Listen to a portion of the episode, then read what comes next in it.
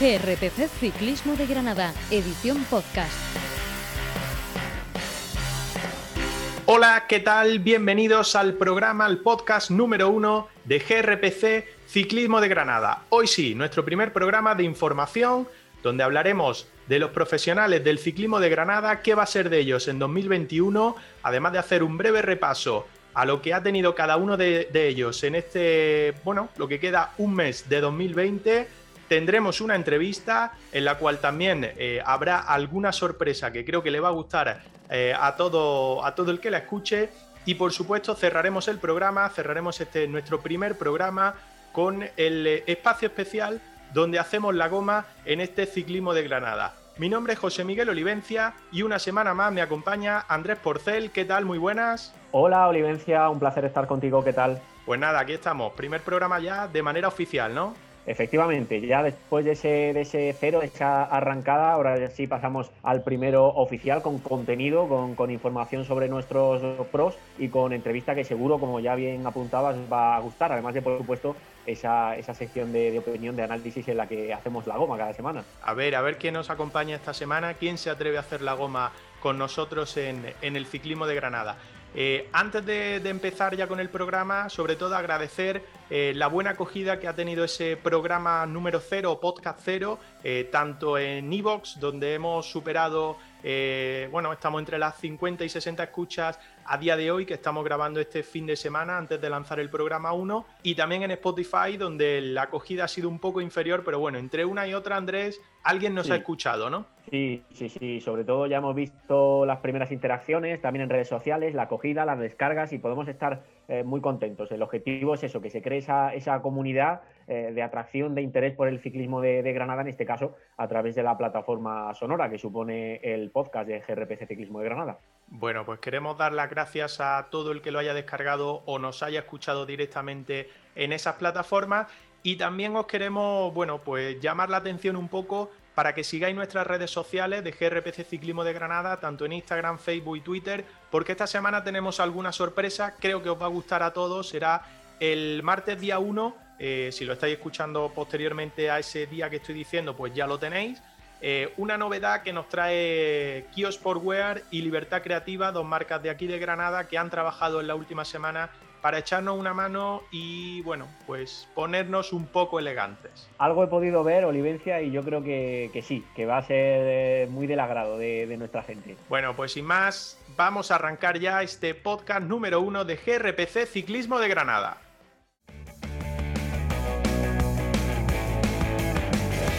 Escúchanos en iVoox y Spotify. Síguenos en redes sociales. GRPC Ciclismo de Granada. En Instagram, Twitter y Facebook.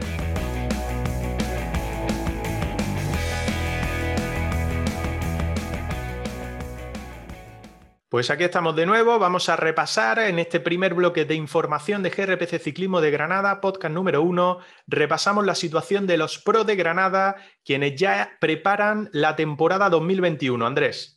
Sí, vamos a hacerlo además por orden cronológico, según la resolución de su futuro, es decir, desde el primero que supimos que tenía garantizada la continuidad en profesionales hasta las últimas noticias que hemos ido recibiendo. Y empezamos por Carlos Rodríguez, la gran esperanza también de, de Almuñécar, con contrato en vigor en Ineos Grenadiers, en el equipo patrocinado por la gigante de la industria química, Rodríguez, que ya debutó como ciclista en el World Tour, nada más y nada menos con este gigante británico durante el año 2020, Olivencia.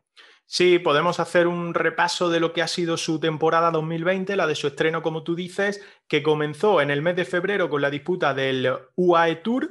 Eh, en esa primera prueba donde saltaron los primeros casos de COVID, hubo equipos que tuvieron que estar aislados cuando aquí a España todavía no había llegado, estuvieron aislados allí en, en los Emiratos por los casos de COVID que hubo y por recordar algo llamativo de aquella prueba, un recuerdo, supongo, también para, el bueno de Carlos Rodríguez, eh, cómo entró a meta en una de las etapas junto a Chris Froome, llevando prácticamente a meta eh, al líder sudafricano de, Lineos.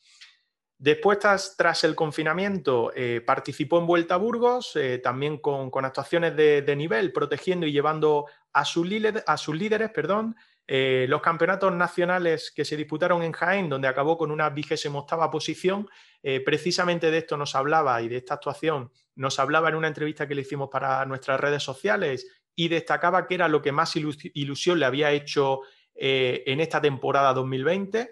Eh, pese a haber estado o coincidir en el equipo con grandes figuras, pues llamativo que se quede con, esos campeonatos de, España como el mejor recuerdo de 2020.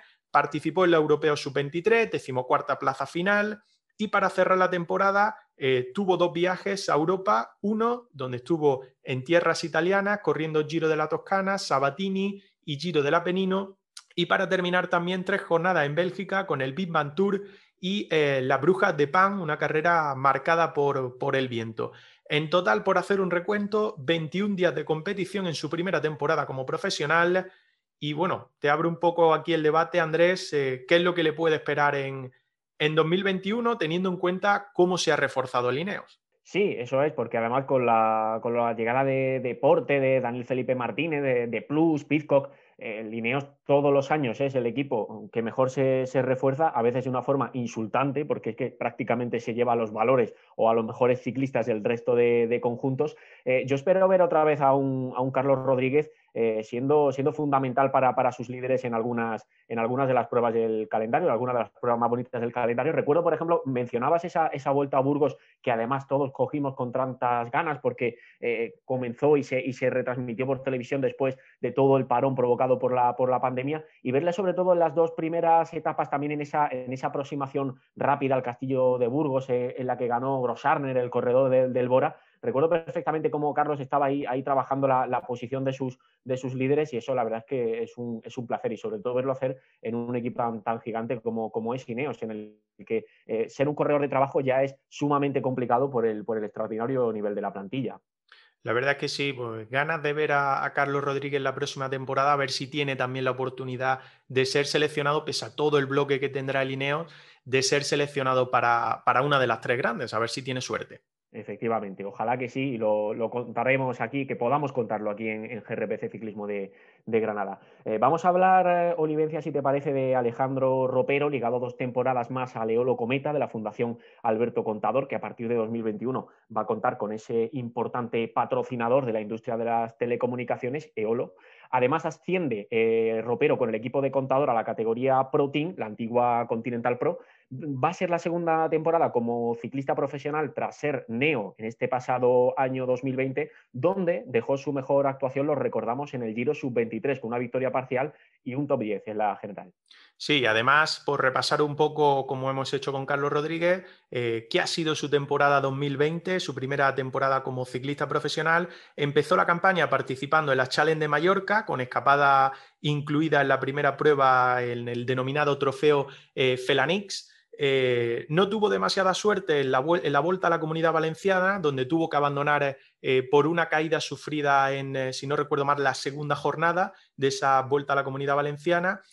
Y después, y antes de, la pandemia, del, parón que, todos sufrimos y que el ciclismo en particular sufrió por, la COVID-19, corrió el Tour de Antalya en Turquía, corrió también el UMAC Trophy y el Porek Trophy, eh, dos pruebas que, además se, vieron altamente alteradas precisamente por, por ese COVID-19 que al bueno de Ropero le hizo, le hizo regresar a, España.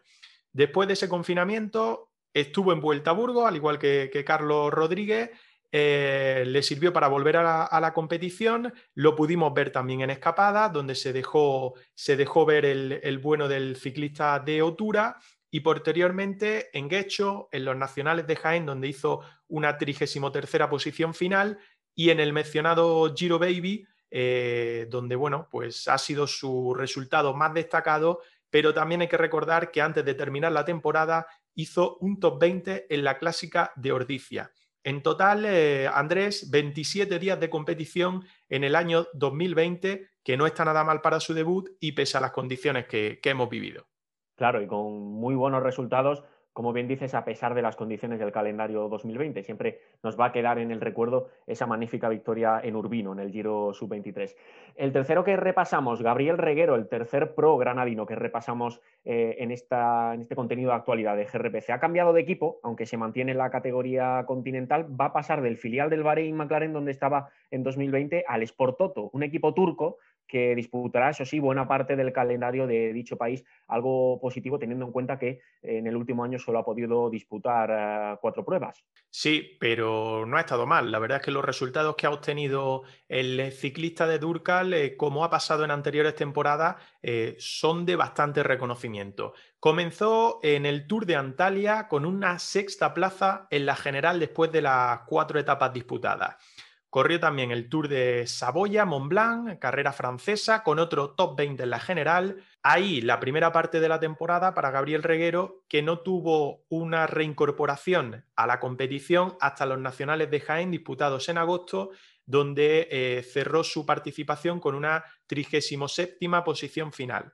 Posteriormente, y para acabar la competición, su cuarto día nada más de, de competición en este 2020 fue en la clásica de Ordicia. En total, eh, cuatro pruebas, 11 días de competición y sin duda, opinión personal, yo creo que también los números lo reflejan, quizá el ciclista granadino más afectado por, por toda la crisis sanitaria que le ha privado pues, de correr gran parte del calendario europeo que tenía fijado a comienzo de campaña. Sin duda, sin duda, de, los más afectados, sino como bien dices, el, el que más por, la cancelación de carreras de la pasada temporada. Vamos con Álvaro Cuadros, va a repetir por cuarto año consecutivo en ProTeam con el Caja Rural Seguros RGA, un equipo ya histórico del, del, pelotón español, en este caso de la segunda división del ciclismo, pero que tiene acceso, por supuesto, a algunas de las pruebas más importantes del calendario. Así es, y bueno, pues también lo ha tenido en este 2020, pese a que, como veremos ahora, pues el ciclista de la Zubia ha estado algo mermado por problemas de salud y lesiones que no le han privado de estar en todas las competiciones. Arrancó en Challenge de Mallorca en el mes de febrero, con participación en tres trofeos, eh, Volta a la Comunidad Valenciana, donde se dejó ver eh, durante esas jornadas y alcanzó una tercera posición en la clasificación de la montaña. Siempre hay que recordar pues, que Álvaro Cuadro es uno de los mayot que siempre busca o de las posiciones que siempre busca es destacar en esa jornada montañosa. Vuelta a Murcia y sobre todo vuelta a Andalucía antes del parón sufrido en el mes de marzo, sobre todo en Vuelta a Andalucía, eh, se dejó ver mucho en escapadas, como ha ocurrido en los últimos años, y precisamente en la etapa que, terminó, que finalizó en Granada, eh, alcanzó una octava plaza parcial ese día. Dos pruebas en Francia cerraron el preconfinamiento eh, en el mes de marzo, regresando también a Francia, precisamente en una prueba reconocida, el Occitania, eh, donde firmó un top 10, pero en la clasificación eh, de los más jóvenes, en esos mayos blancos que normalmente otorgan en las carreras francesas. Y como citaba anteriormente, eh, después del confinamiento, pues ha arrastrado una serie de, problemas de salud que le han privado pues, de ir a pruebas importantes, como por ejemplo la Vuelta Ciclista a España, pero sí pudo estar en los nacionales, en Matteotti y Memorial Marco Pantani, perdón, en Italia, y en el trofeo Joaquín Agostino en Portugal, también de reconocido prestigio, pero en ninguna de ellas pues, pudo, terminar, eh, pudo terminar su participación y abandonó antes de tiempo. En total, para Álvaro Cuadro, 25 días de competición en este 2020, marcado quizá por la mala suerte y por no poder estar en el equipo del Caja Rural eh, para la Vuelta a España que terminó hace, hace unos meses. Recuerdo que lo comentábamos en el programa cero, en el podcast eh, cero, un corredor del que bueno, podemos esperar incluso que pueda llegar esa primera victoria con el Caja Rural Seguros RGA en, profesionales. Eh, se le ha dado, bueno, en los últimos años lo hemos visto hacerlo particularmente bien en el calendario portugués. A ver qué calendario se presenta en 2021, pero, pero quizás pueda ser una, buena esperanza para un triunfo suyo en este, en este año que, se avecina. Eh, quinto corredor que, analizamos, el quinto pro granadino del que, del que hablamos, eh, Juan Antonio El Chupe López Cózar, que regresa tras un año eh, fuera ahora de nuevo al campo profesional, el abandono de disolución de, Murias, eh, que vivió dentro del, equipo, se tuvo que recalificar en amateur de la mano del Manuela Fundación y ahora pues eh, tiene un nuevo calendario por delante. Así es, porque bueno, hay que recordar que el año pasado no estuvo en el campo profesional, que se tuvo que, que, volver al campo amateur y que el Manuela Fundación, pues dada la edad, pues no le dio la posibilidad eh, de correr esa Copa de España que fue pues, el principal campo de acción para el conjunto granadino. Eh, la única prueba que pudo hacer el bueno de Chupe López Cózar fue los campeonatos de España, donde sin embargo, y pese a que era su única prueba de todo el 2020, eh, pues tuvo una actuación bastante destacada, quizá ahí llamó la atención de, del conjunto Burgos BH, porque ha firmado para 2021, porque fue vigésimo quinto en la general y cuarto mejor élite no profesional. Por lo tanto, su actuación que le ha valido a Andrés para firmar eh, nuevamente un contrato con el equipo Continental Pro o Pro Team, como se llaman ahora, el Burgos BH. Y un debate que podemos abrir aquí, Olivencia, es si tendrá una plaza prácticamente asegurada, al menos su equipo, el Burgos BH, para la vuelta 21, ya que precisamente arranca desde la Catedral de Burgos en lo que va a ser seguro una puesta en escena bastante llamativa de la gran carrera española. Pues yo creo que es la gran duda que tienen todos los equipos y particularmente los equipos españoles, porque la vuelta ahí va a tener, y Javier Guillén en particular, va a tener una buena papeleta, ¿no? Porque eh, elegir entre los equipos Conti Pro, eh, teniendo en cuenta que solo va a haber eh, dos plazas o dos invitaciones disponibles, ahí va a estar bastante, bastante abierto todo. Pero bueno, lo que se habla, lo que se dice es que el Burgos BH sí que va a tener una de esas dos plazas prácticamente asegurada, porque precisamente la Vuelta Ciclista España comenzará en la ciudad que le da el nombre. Claro, y hay que recordar que una gran salida de una vuelta grande como es la vuelta a España eh, supone, supone unas importantes cantidades económicas a nivel de patrocinios que en este caso asumen las instituciones burgalesas y probablemente en ese acuerdo, no lo sabemos, no lo tenemos delante, pero probablemente en ese acuerdo esté que el Burgos BH sea equipo de la, de la Vuelta a España 2021. Sí que es cierto, al margen de, esta cuestión, en la materia puramente deportiva, que este año no, pero el año pasado consiguieron victoria. Creo recordar que fue Madrazo el que ganó en la Vuelta 2019 una etapa para, para Burgos BH y, eso siempre te da, te da bueno, posibilidades y un buen cartel de cara a seguir compitiendo en la, en la gran carrera. Pasamos, eh, Olivencia, si te parece, a la situación de José Antonio García, Joselillo, el ciclista de Fuente Vaqueros, que desafortunadamente se queda sin contrato para el próximo año, para 2021, tras dos temporadas como profesional en la Fundación Alberto Contador. Sí, porque de momento, bueno, pues no se ha hecho oficial su fichaje por, por ningún equipo, eh, seguramente condicionado también por la lesión de espalda, pues que le ha privado eh, de competir eh, prácticamente o solamente cuatro días a lo largo de este 2020. La verdad es que es una pena porque la calidad que demuestra y que ha demostrado en los últimos años José Antonio García es muy alta y esperemos pues que pueda recuperar de esa lesión y, volver a verlo en el, en el circuito profesional. Recordamos esas carreras en las que ha participado en este año 2020 Joselillo, eh, las dos primeras etapas de vuelta a, Burgos, eh, que logró acabar, eh, pero en el tercer día tuvo que, abandonar y dejó la, carrera burgalesa. todo esto después ya de haber salido del confinamiento que duró hasta el verano. Y después también en agosto tomó la, la salida en el circuito Guecho pero tuvo que abandonar y todo relacionado, como decíamos, por, eh, por, la lesión que ha sufrido y que ojalá desde aquí le deseamos que, se recupere pronto y que pueda volver a, competir. Este es el repaso a los pro granadinos eh, de cara al próximo año, a la temporada 2021. Iremos repasando, por supuesto, también en las próximas semanas la situación del resto de categorías. Eh, Sub-23, quienes pasan a élite y correrán Copa de España y vueltas, el ciclismo femenino, por supuesto, así como los, principales, las principales pruebas competitivas de, nuestra provincia, la provincia de Granada. Así es, y por apuntar algo más referido a, los profesionales, en, las últimas horas eh, se ha conocido, se ha confirmado eh, que la Vuelta a Andalucía pues, ya tiene fechas eh, cerradas, Andrés, se disputará del 17 al 21 de febrero de 2021, pero de momento no tenemos ese recorrido oficial totalmente cerrado y todo queda abierto, a ver si la Vuelta Ciclista Andalucía llega, llega a Granada o no. Algo por ahí nos han dicho que seguramente sí que tenga una etapa en la provincia y quizás no en la capital, pero sí en la provincia y por lo tanto, pues un año más eh, cerca nuestra podremos disfrutar del ciclismo profesional en nuestras carreteras lo que siempre se, agradece. En los últimos años, además, Granada siempre ha estado en el calendario de esa Vuelta a Andalucía y especialmente el, Purche ha tenido bastante, bastante protagonismo en la, en la, carrera. Pues veremos, veremos a ver eh, qué es lo que nos preparan en la Vuelta a Andalucía y poder disfrutar de, una buena jornada o de un par de jornadas buenas de, ciclismo. Eh, volvemos ahora mismo.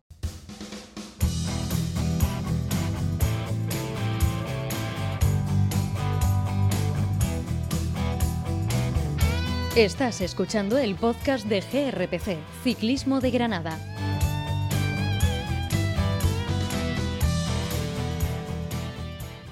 Bueno, y una vez ya repasado la situación de los profesionales, que queríamos hacer un breve repaso eh, en este nuestro primer programa, nuestro podcast número uno de GRPC Ciclismo de Granada, queremos tocar también un tema eh, que ahora mismo está en la, pura actualidad, eh, dada la, situación que estamos viviendo de restricciones de movilidad y de, bueno, pues de no tener total libertad para, para movernos en bici, tampoco para hacer vida normal pero particularmente, Andrés, queríamos centrarnos o dar a conocer un poco eh, todo este lío ¿no? que, se está o que se ha armado con las restricciones de movilidad y qué podemos o no podemos hacer en nuestro caso y en el caso de nuestros oyentes que somos aficionados al mundo de la bicicleta.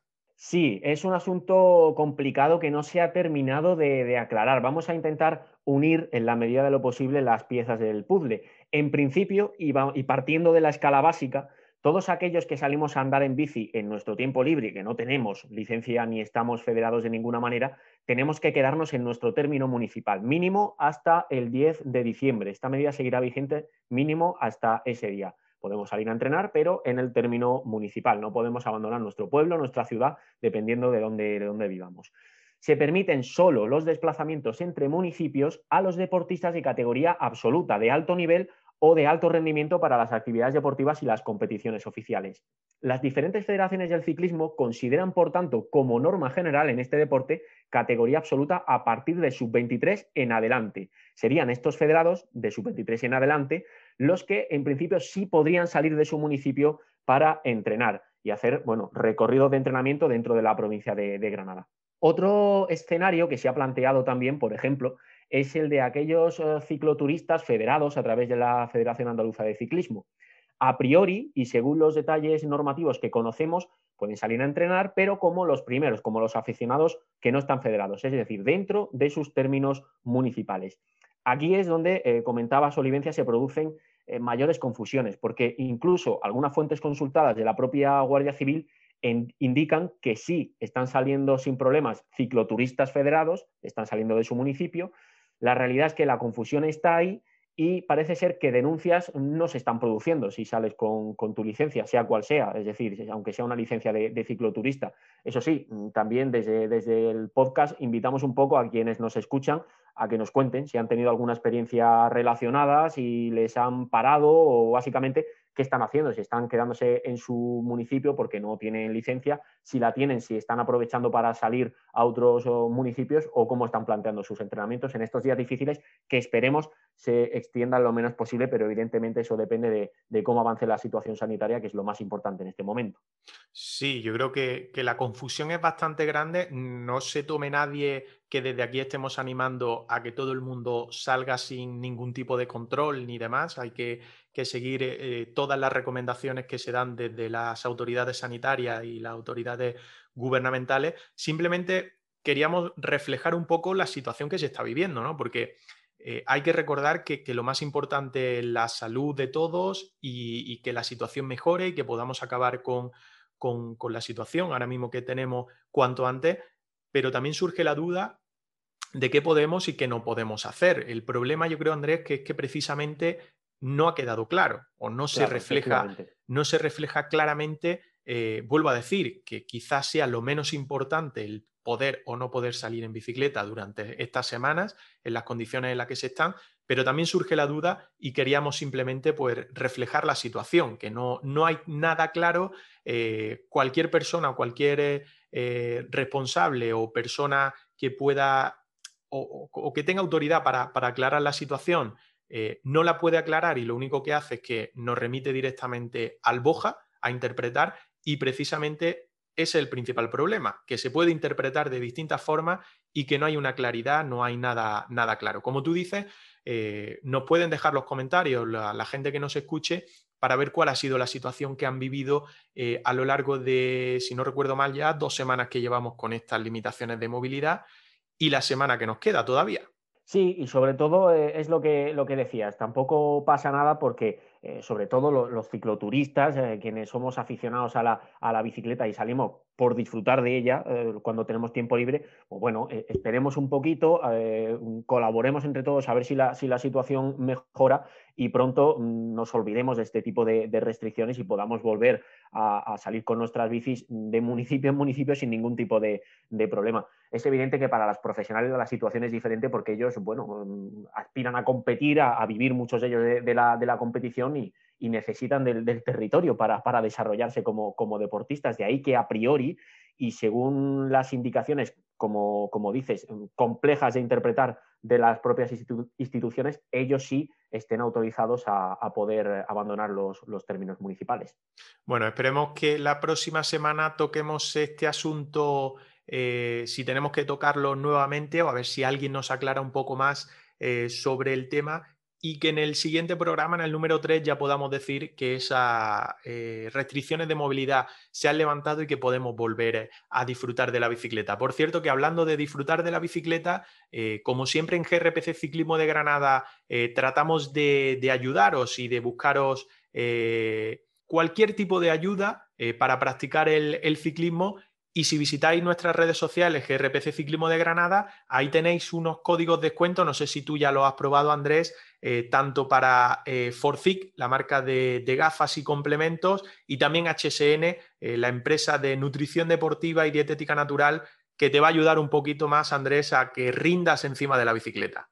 Claro que sí, y además muy recomendables esos códigos y, productos que, comentas y que, y que invitamos a descubrir a todos los que nos siguen. Pues ahí están en nuestras redes sociales y si nos siguen, mejor que mejor, que poco a poco vamos creciendo. Despedimos este bloque de información donde hemos repasado eh, la situación de los profesionales, la situación de los globeros, por decirlo así, como Andrés y yo, a ver si podemos salir o no de nuestro término municipal para practicar ciclismo. Y ojo ahora a ver quién nos acompaña en la entrevista y las sorpresas que tenemos preparadas para él. Volvemos ahora. Escúchanos en iVoox y Spotify. Síguenos en redes sociales. CRPC Ciclismo de Granada. En Instagram, Twitter y Facebook.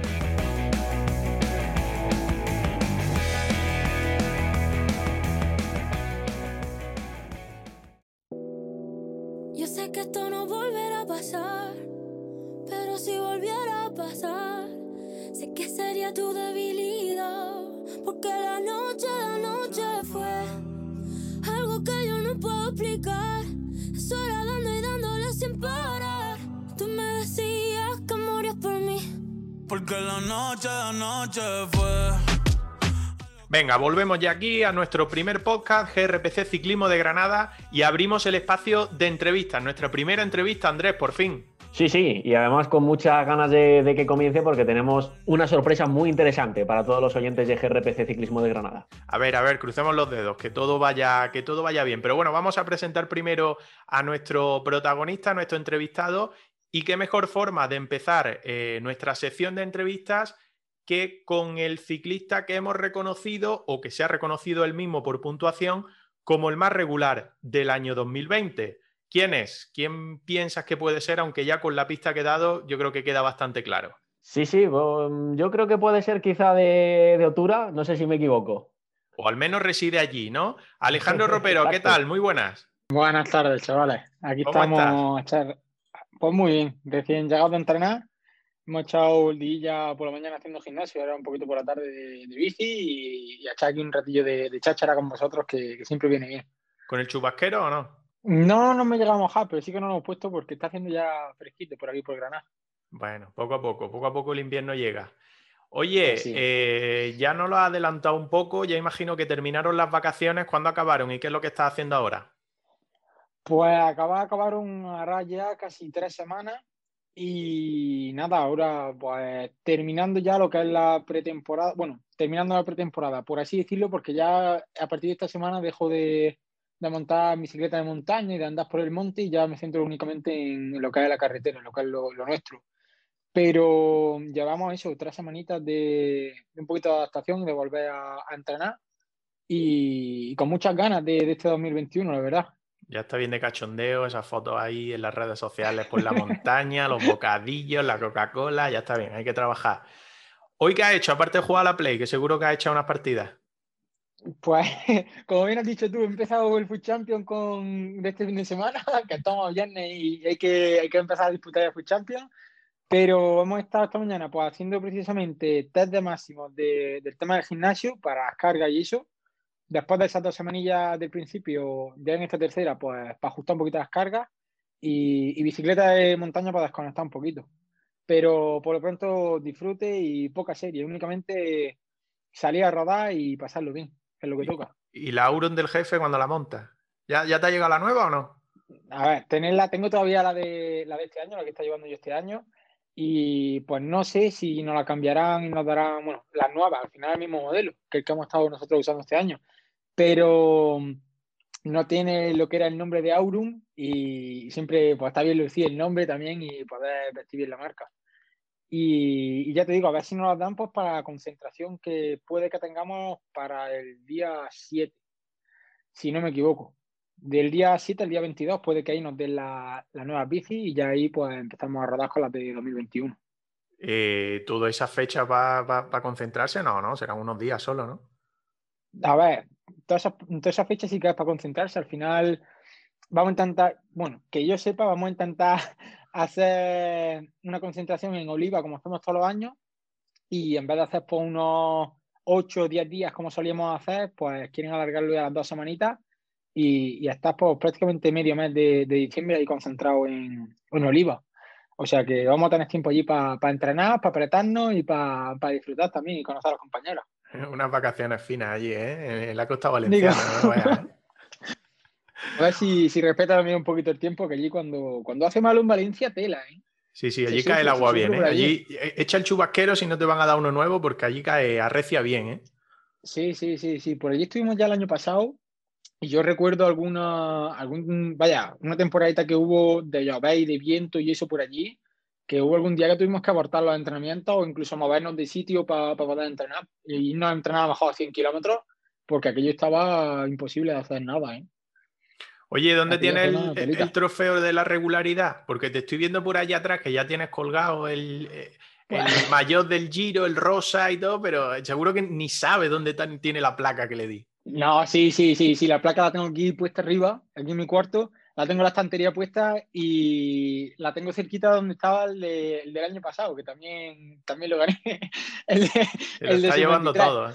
Se lo está llevando todo, madre mía. A ver, si, hay algo por lo que destaco, ya sabéis que, es por regularidad, no es por ganarlo todo, ni mucho menos, ojalá, ojalá fuese por eso, pero sí que es verdad que por eso sí que, sí que puedo destacar y al final, pues bueno, son cosas que, llegan y que de las que uno se alegra, pero va a estar, va a estar difícil seguir con esa regularidad. ¿eh? Alejandro, vamos a repasar un poco lo que ha sido precisamente ese, año pasado, el calendario de 2020. Te leíamos decir en ciclismo a fondo que, bueno, que no ha sido un año tan malo para ti, pero realmente eh, cuántas pruebas, cuántas carreras te ha robado toda esta crisis del, del coronavirus con todo lo que ha supuesto para el ciclismo. Pues a ver, carreras que me haya robado, mm, no sabría decirte como tal, porque no tenía un calendario dentro del equipo.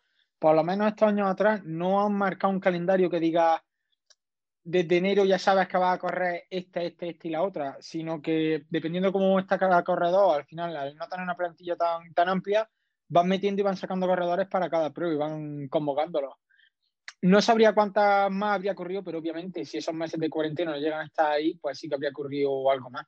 Precisamente claro. me, pilló, me pilló el confinamiento estando en Croacia y justo ese fin de semana corría, creo que volví un jueves aquí a, a España y justo ese fin de semana corría tres pruebas y esas tres pues sí que me las quitaron porque estaba allí en Croacia precisamente para, para poder correrlas. Pero ya te digo, no, no, sabría decirte exactamente cuáles, pero sí que alguna oportunidad bonita pienso que, habíamos perdido. Las dificultades, claro, propias de, del 2020 con todas las las particularidades que ha tenido este año marcado por la, por la pandemia. Quizá una, una, espina que te queda es no haber podido ir con la, con la selección, con la sub-23, alguna prueba de, peso, de prestigio. Pues sí, eso sí que es algo que tenía marcado mi calendario. Me hubiese gustado, a ver, no sé si me hubiesen llegado a llevar o no, pero sí que se había escuchado que a lo mejor en preselección podía llegar a estar para el Mundial y era una, prueba que me hacía muchísima ilusión. Al final el Mundial es algo único y más el de este año que se me adaptaba bastante bien por las características de, la prueba, se me adaptaba bastante bien, que luego palabras mayores pues poder llegar a disputarlo, ¿no? Pero el único, vaya, el mero hecho de poder disputar esa prueba ya es algo que, me llamaba muchísimo la atención. Y luego estaba también el, Tour de Porvenir, que por la fecha que, que era y tal, pienso que a lo mejor sí que podría también haber participado. No era algo seguro, pero también me habría dado un plus de motivación y son, como tú bien dices, son pruebas pues que no han llegado a celebrarse y se han perdido en el calendario, pero bueno, al final se entiende la situación y hay que seguir para adelante y tampoco echarle mucha cuenta. Y pese a todo eso, mm, está también el Giro mediante. Ahora vamos a hablar de ese Giro Sub-23. Eh, bueno, has tenido presencia en, fugas prácticamente desde el inicio del año. También te vimos en, Burgos y en general buenos resultados eh, durante la temporada, podemos decir, muy buenas conclusiones. Bueno, yo al final sí que me quedo siempre con la actitud que puedo llegar a tener en carrera, lo, bien que me desenvuelva, lo bien que me encuentre. Y como ya he dicho alguna vez en, algunas otras preguntas que me han hecho y tal, sí que es verdad que a principio de temporada me encontraba bastante bien hasta, hasta la caída esa que tuve en la segunda etapa de Valencia. Luego volví a retomar un poquito lo que era la comba de, la temporada ya, después de haber corrido en, en, Turquía, ya y en Croacia. Y justo cuando volví a encontrarme otra vez en mi salsa, por así decirlo, fue cuando hubo ese parón y sabía pues, que tenía que, intentar aprovechar el resto de oportunidades de, lo que me quedaba de temporada cuando saliéramos del confinamiento. Entonces hice lo mejor que pude y en Burgos sí que es verdad que me quedé un poquito con la espinita, sobre todo por el primer día, porque sabía que ese primer día sí que por mis características me venía bastante bien esa etapa y, no lo hice pues todo lo bien que tendría que haberlo hecho, sinceramente. Pues al final fallo, tensión en carrera, verte en un escenario un poco más difícil son cosas que, quiera o no, pues determinan un poco y al final la presión también achanta un poquito al corredor. Quieras que no, siempre digo que no me achanta ante esas adversidades o, ante esos retos, pero sí que es verdad que ya verte junto a tanto World Tour sí que llama un poquito la atención. Pero por lo menos nos pudimos quitar esa espinita en, el giro, como, como tú bien has dicho. Es que, Andrés, que dice, en, tantas preguntas que he contestado, es que este hombre lo entrevista a todo el mundo. O sea, ya está acostumbrado, ya tiene, tiene sus frases hechas, tiene sus tips que sabe que tiene que repetir. Lo enseña muy bien, ¿eh? lo enseña muy bien. Oye, em, nos hablabas de, de toda esa etapa, la victoria y demás. Eh, ¿Qué tiene más valor para ti en esta primera temporada y yo creo que a título individual? Em, el dejarte ver en fuga, a lo mejor ahora sí, sí puede estar más centrado, pero de aquí en adelante, en, centrarte, en dejarte ver en, en, fuga, en ser un corredor peleón, o sin embargo en tratar de hacer eh, una buena general pero dejarte ver menos. Vamos, para ser más claro, la última vuelta a España hemos tenido a Puls del Bahrein, que yo creo que ni en su casa lo han visto prácticamente, porque, pero ha hecho quinto o sexto de la general, o un corredor que se ha dejado ver casi todos los días y ha tenido el foco encima. Mm, me quedaría con ese segundo último que has dicho del corredor ese que se deja ver. Pienso que no estaría capacitado, bueno, no, decir que no estoy capacitado para ello a lo mejor es pues, limitarme un poco, pero pienso que lo más importante, sobre todo en la categoría en la que yo estoy corriendo a día de hoy, que no es la primera división todavía, es siempre intentar dejarse ver.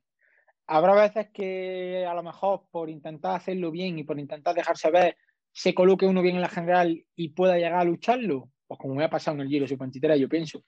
Pero a raíz de eso, pienso que la actitud que hay que tener siempre es de intentar dejarse ver, ser peleón y al final, si te viene bien una etapa, luchas por esa etapa. No querés pensar en decir, voy a hacer algo bien en la general y guardándote todo el día y luego no haces nada. O que a lo mejor tengas un pinchazo, una avería, un percance, lo que sea, pierdas todas las probabilidades de hacer algo y digas, ni he aprovechado las etapas que me venían bien a mí únicamente, ni he hecho nada final a general por X circunstancia. Entonces pienso que hay que ir día a día e intentar hacer lo mejor posible en, cada etapa. Y no pensar tanto en generales, por lo pronto. ¿La peor carrera que has tenido este año, Alejandro? Peor carrera que tenía este año. Eh, te diría probablemente o bien alguna de las primeras que corrí en Turquía después de haber pegado el porrazo en Valencia, o la misma de Valencia por el hecho de caerme y no poder continuar la carrera. Porque conforme me caí, al final no ha sido algo que yo haya contado ni que haya puesto las redes de he tenido que dejar la vuelta a Valencia porque me caí y me lesionó tal. Cuando me caí no puse nada en las redes, ni, ni, lo había comentado tampoco tanto, pero al caerme me pegué un golpe bastante importante en la espalda. Conforme me levanté, no podía apoyar la pierna derecha, entonces pienso que, bueno, y esa etapa también la tenía marcada como para intentar hacerlo bien, que creo que era la llegada de, de Cullera, si no me equivoco. Al final, mmm, pienso que ha sido, podría decirse que la peor por la caída que tuve y, y lo que me limitó ese día. Y lo, y lo que lastré al mes siguiente después de la caída. Te privó de, de ir a unas cuantas, ¿no? Tenía alguna más marcada después, sí, estaba, si no me equivoco, Murcia después y Almería también, creo. No sé si las corría las dos, pero Murcia creo que sí que iba, a las dos de Murcia creo que sí que, que iba ahí. Entonces, pues bueno, me limitó un poquillo. ¿Y la mejor que te haya salido este año? Aparte de la del Giro, no me lo digas. eh, aparte de la del Giro, te diría que me vi con mucha confianza en la primera de Valencia. La primera de Valencia, porque sin ser una etapa que era para mí, me vi ahí metido en la volata con los bicharracos aquellos que había y pues quieras que no, me dio un plus de motivación. Cuando me vi metido digo, a ver, no soy sprinter ni mucho menos, pero el hecho de, de verme aquí adelante pues me, me, motivó bastante y me gustó bastante el verme ahí. Alejandro, el Giro Sub-23, vamos a, a, comentar un poco esa, esa carrera en la que tanta alegría nos diste a todos los aficionados. El día de Urbino ganas, te pones líder, te pones de rosa. Cuéntanos un poco cómo fue esa aproximación a meta, un final empedrado, en curva, en el que arrancas ahí en el momento adecuado para tomar ese último giro en, cabeza. Eh, casi no te dio tiempo a, levantar los brazos. Pues esa llegada, eh, a falta de 10 kilómetros, si no me equivoco, era cuando se coronaba la última subida y la hice la aproximación desde, esa, desde, desde el del Puerto hasta la llegada a meta la hice con otros dos corredores y es cierto que yo luego cuando vi la foto finish vi que estábamos, en vez de tres corredores, estábamos unos seis o siete, si no me equivoco. Y el autobús no, ahí. No de... Sí, sí, pues escúchame, nos debieron de cazar justo en el último momento, en la última subida, porque íbamos los tres solos. Yo iba contando con quién íbamos los tres solos, miraba de, de vez en cuando para atrás para controlar y eso, y íbamos los tres tan tranquilamente. Digo, bueno, a, a muy mal ya por lo menos el tercero lo tengo. O sea que ya iba un poquito más tranquilo ahí. Y, ya te digo, iba con toda la intención, pero sí que es verdad que si digo que cuando llegué abajo del repecho pensaba que ganaba, te miento porque arrancó el corredor del Loto, luego eh, en segunda posición colocado detrás del, del Colpack y conforme me pasó, hubo un momento en el que lo pensé, digo, no llego, no llego. Yo lo pensaba, digo, de aquí a la meta no los paso, no me da tiempo y ya fue apretar, apretar, apretar, y un momento en el que cuando vi que ya no avanzaban tantísimo, digo, si sigo apretando los pasos, y ya ahí fue donde sí que, que me vi, pero vaya, los últimos 15 metros, si te digo que antes, te miento, porque hasta los últimos 15 metros no me vi pasándolos, vaya. Y, y ya te digo, fue, eso para mí fue, fue increíble, tío. Yo a día de hoy lo sigo pensando y sigo sin creérmelo.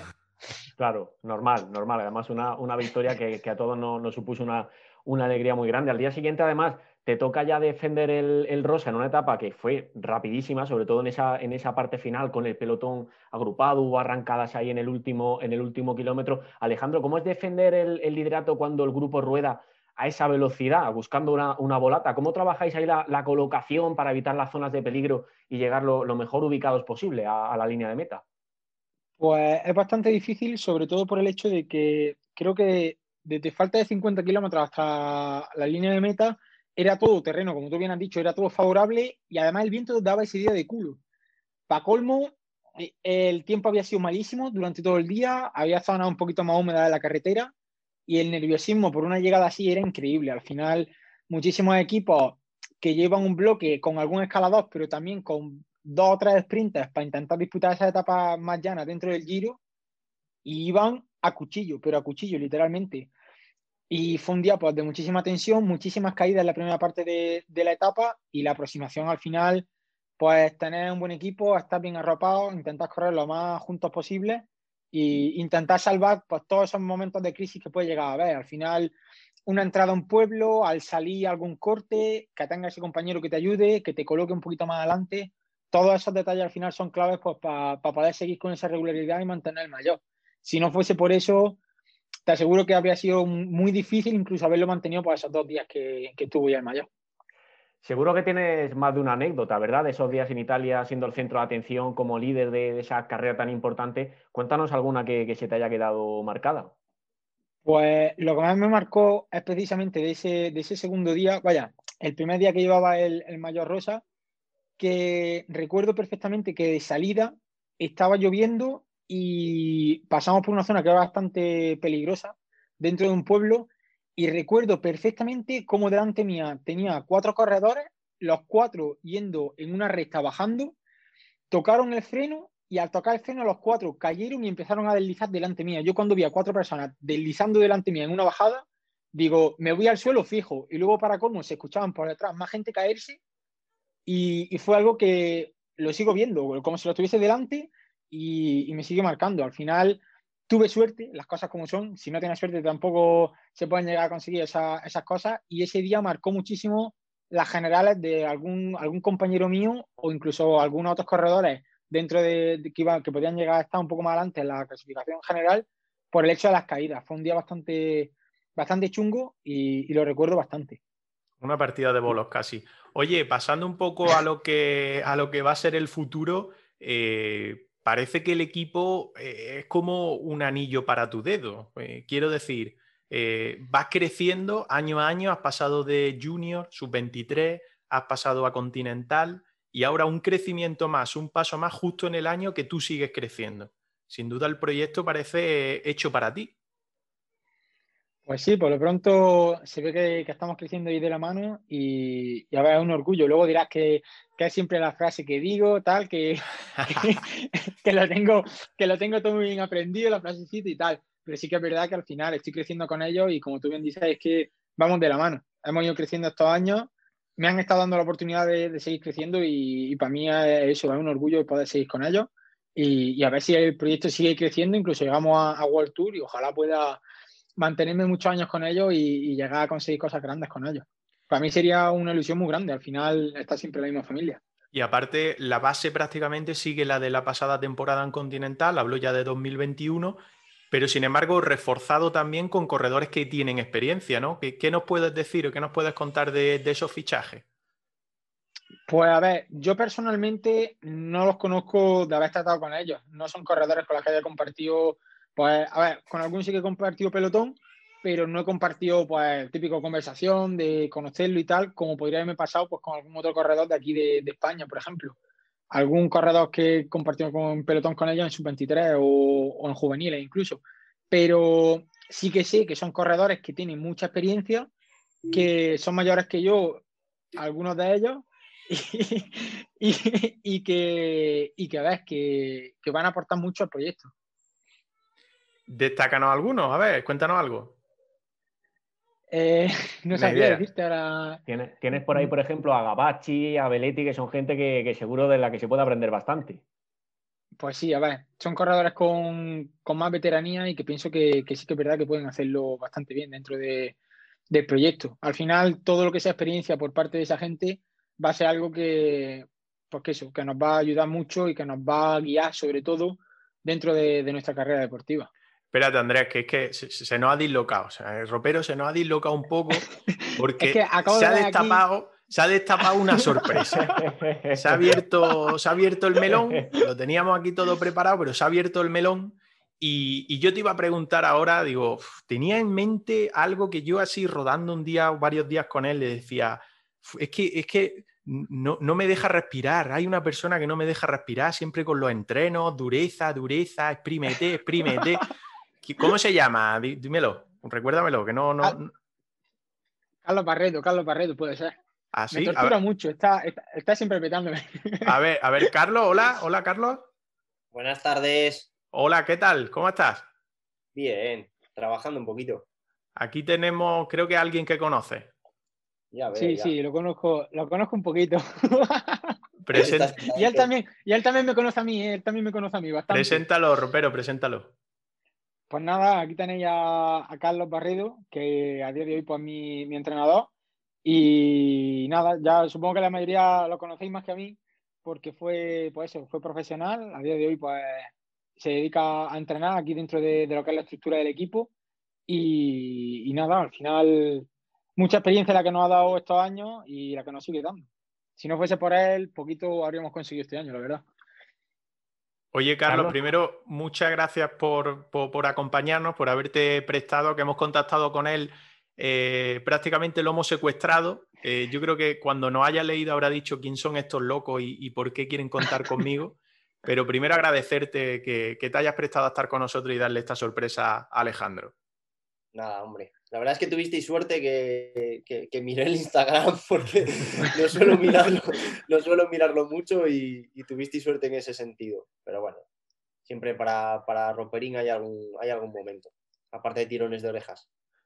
Sí, sí. no son pocos, no son pocos los tirones de orejas. Carlos, cuéntanos un poco qué tienes preparado para, para Ropero en las próximas semanas, para tenerlo fino, fino de cara a la temporada 21. Pues mira, para las próximas semanas justo estaba trabajando toda la tarde en ello, de cara a la... Pues darle eh, caña, no te cortes, ¿eh? Métele, métele. ¿Eh? Que le des caña, que no te corte. A la primera concentración esto estaba organizando y desarrollando un poco las, sesiones de trabajo de la, concentración.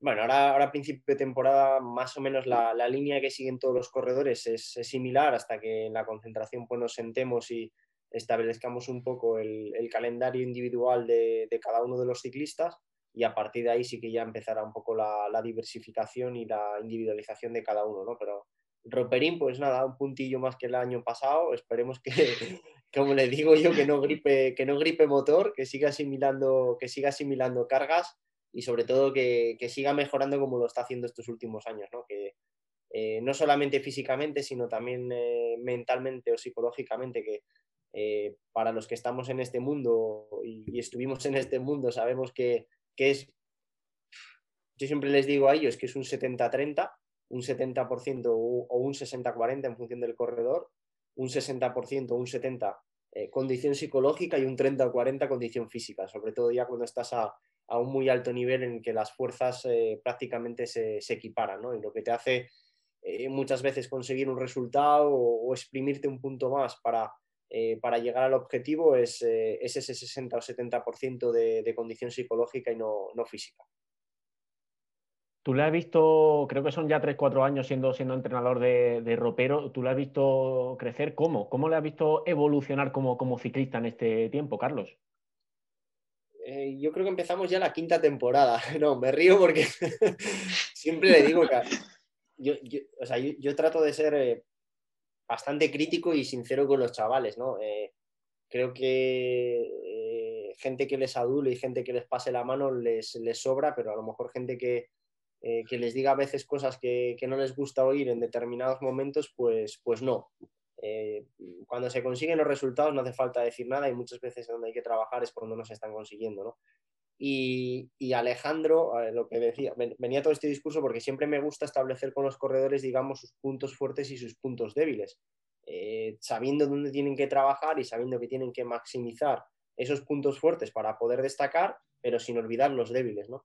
Y me acuerdo de Alejandro el primer año y el segundo de su 23 que, que quería ser escalador, pero escalador puro, quería, quería pues hacer etapas de 3.500 de desnivel con puertos encadenados, ¿no? Y, eh, pues al final le no le costó, pero al final se dio cuenta que, bueno, eh, que, él está, mm, digamos, predestinado a, otro tipo de carreras con otras circunstancias y que nunca se sabe, como hizo en el Giro de Italia, madurando, trabajando y poco a poco eh, puede llegar incluso a superar etapas de, altísima montaña y días encadenados, ¿no? y, y, etapas con puertos encadenados pero la realidad es que este, hasta este año en el Giro de Italia no lo había hecho y él, lo sabe y es consciente de ello.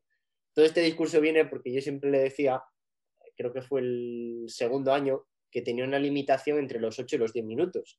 El tercer año ya subió a los 12 minutos. Eh, el cuarto, no, el tercero, el, segundo a los 12, el tercero ya a los 12, 14 y este año ya parece que pasaba, colaba un poco los 15, ¿no? pero bueno, siempre estamos ahí con la, con la coña del imitador de los, de los minutos que tiene, que tiene máximos y sobre todo la, el encadenar esos esfuerzos de, ese tiempo seguidos que son lo que le, lo que le mata, pero sin olvidar el, el minuto, los tres minutos que tiene, que, que, es lo que le puede hacer conseguir resultados en, en dos, tres años en el campo profesional, ¿no? Como, como hizo en el Giro de Italia, pues con ese, con ese minuto final después de, de una etapa muy, muy dura, muy, muy rápida, en la que fuimos a contrapié todo el día y pusieron un parche que del coche ni nos lo creíamos, pues con ese minuto final consiguió un resultado. Y eso es lo que, lo que tiene que seguir trabajando para, para afianzar eh, esos finales que, son los que esperemos que, en unos años eh, le puedan hacer, eh, hacerse un nombre en esto del ciclismo. En perspectiva, todo ese trabajo, a todo ese futuro, la sensación que, da entre, bueno, entre todo el sector de, la comunicación que sigue el ciclismo, entre los aficionados, es que el techo de, un corredor como, como ropero está bastante alto, ¿verdad? Bueno, todo depende de, hacia dónde se enfoque, insisto una vez más. Eh, en España para mí tenemos un problema muy grave que es que todavía estamos viviendo muchas veces del recuerdo mm. eh, de, la época de Indurain. Eh, pasaron otros corredores como Abraham que, se pensaba que iban a ser los sucesores de Indurain, de las vueltas de tres semanas. Y muchas veces me da pena porque nos olvidamos de, de otro ciclismo, por ejemplo, como el de Oscar Freire, carreras de un día, o, de corredores que, pueden disputar carreras de una semana de una importancia bestial o, clásicas, ¿no? Y parece que todo aquello que nos enfoca a la gran vuelta no le damos el valor que realmente tiene. Eh, por eso a mí no me... Eh, hablar de, un corredor que, pueda tener el potencial en una gran vuelta, yo creo que el objetivo de un corredor como, Alejandro tiene que ser eh, el año que viene, por supuesto, asentarse en la categoría eh, dar, un pasito, dar un pasito más, eh, ir conociendo carreras de un punto más de, nivel y consiguiendo en esas carreras ya eh, pequeños, pequeños resultados ¿no? o un rendimiento acorde a, su nivel. Y eso es lo que le hará crecer y lo que, pues, quién sabe, al igual que hizo este año en el Giro de Italia, insisto, que eran ya, ¿cuántos días fueron, vale? ¿Nueve? No, diez. Fueron diez, o ocho. este año nueve, este año nueve. El año pasado fue once, este año nueve que ya es una carrera de nueve días y, por ejemplo, a mí el penúltimo día, el, último no, el último ya tenía la confianza de que, de que lo iba a pasar porque era el Mortirolo es un puerto que, se puede adaptar más a sus características, pues al final es un puerto de, fuerza en el que un escalador no te puede hacer mucho daño. Pero el, día anterior que terminamos en un puerto de una hora y cuarto, eh, yo ese día le tenía muchísimo, muchísimo miedo y, la verdad es que me, me, tapó la boca y, y eso, ¿no? Pues eh, ojalá, ojalá si sigue trabajando en la misma línea, pues dentro de cuatro o cinco años, eh, no te voy a decir que va a estar disputando un Giro de Italia, pues porque decir esas cosas es muy aventurado, pero sí puede estar disputando carreras de, carreras de una semana de, un nivel ya muy alto. Pero parece increíble que hablen bien de ti, ¿eh? O sea, yo, yo estoy, me estoy quedando embobado, ¿eh? eh Carlos, ¿es buen alumno? ¿Es mejor jugador de play? ¿O es mejor eh, animador de las concentraciones? Ahí me pones en una aprieto. fíjate, fíjate, fíjate estás juntado, ya. ya con eso ya, te lo digo todo. Nada, al final eh, va aprendiendo, va aprendiendo eh, y va, sobre todo va aprendiendo de sus propios errores, que para mí eso es importante, ¿no? Muchas veces nosotros podemos decir las cosas desde la barrera. Yo siempre les decimos, tuvo la suerte también de tener a Rafa de Ajusto, que, también fue profesional muchos años, eh, ahora con Jesús. Y lo que nosotros tratamos con los chavales al final es de que no cometan los mismos errores que pudimos cometer el resto y tratar de que lleguen lo antes posible, ¿no? Sin cometer esos errores. Lo que pasa es que muchas veces, si, si tú no cometes el error, cuesta más entender el por qué. Entonces hay que ir jugando siempre con, bueno, vale, insiste, comete el error y ya cuando lo cometas, eh, evaluamos y te digo, tío, ¿te acuerdas que te dije que esto era por esto, por esto y por esto? Venga, pues ahora ya cambias. Y esa es la forma en la que cambia, ¿no? Alejandro, la verdad, lo dije antes, que eh, desde el primer año que él sabe que le hicimos llorar muchas veces, llorar, literalmente. Doy, Fe, de ello, ¿eh? sí, llorar, literalmente. Eh, desde el primer año a, estos últimos años el, cambio en el aspecto actitudinal y mental es, fundamental. Eh, al final el deportista, y más un deporte de resistencia como el nuestro, eh, es un hombre de hábitos. Es somos, somos animales y, los hábitos son súper necesarios. Yo, por ejemplo, ahora la pelea que tengo con él, que no sabe, es el tema de los horarios de los entrenamientos. Y el año pasado alguna vez ya, claro, cuando la partida de play se alarga y ya se alarga un poco por la mañana, pues igual ya me entra la, gana de comer, como y bueno, para hacer dos horas algo por la tarde, ¿no? Pero bueno, ya el año pasado ya fue cambiando esa dinámica y ya se dio cuenta lo que se le explica, ¿no? Que, que tenemos unos biorritmos y que eh, los biorritmos estamos predestinados si tenemos la posibilidad y vivimos de ello para entrenar por la mañana y no por la tarde con fatiga. Y bueno, ya parece que lo va, que lo va entendiendo y cada vez comete menos ese tipo de, ese tipo de errores. ¿no? Lo bueno, que si con 18 años cometes esos errores y consigues tener un rendimiento alto, el margen de mejora es bestial. Hablabas de que vas a iniciar. Muchas veces es no cometerlo con 18 y cometerlo con 24.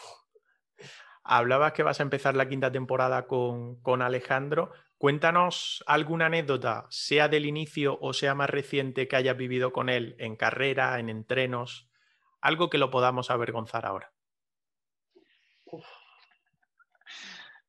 Ya, pues ahora mismo me pillas. Yo es que para esto de las anécdotas soy muy malo, ¿eh?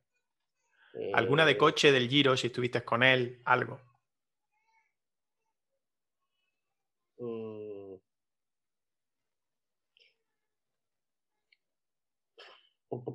me pillas, me pillas. Bueno, en el Giro, no. vu- Vuelvo otra vez a las últimas etapas, quizás. eh, en las últimas, la, la última etapa, pues estábamos jugando con él un poco mentalmente. Eh, yo, como ya le conozco, ya sé dónde le tengo que tocar para, para, para exprimirle un poco más.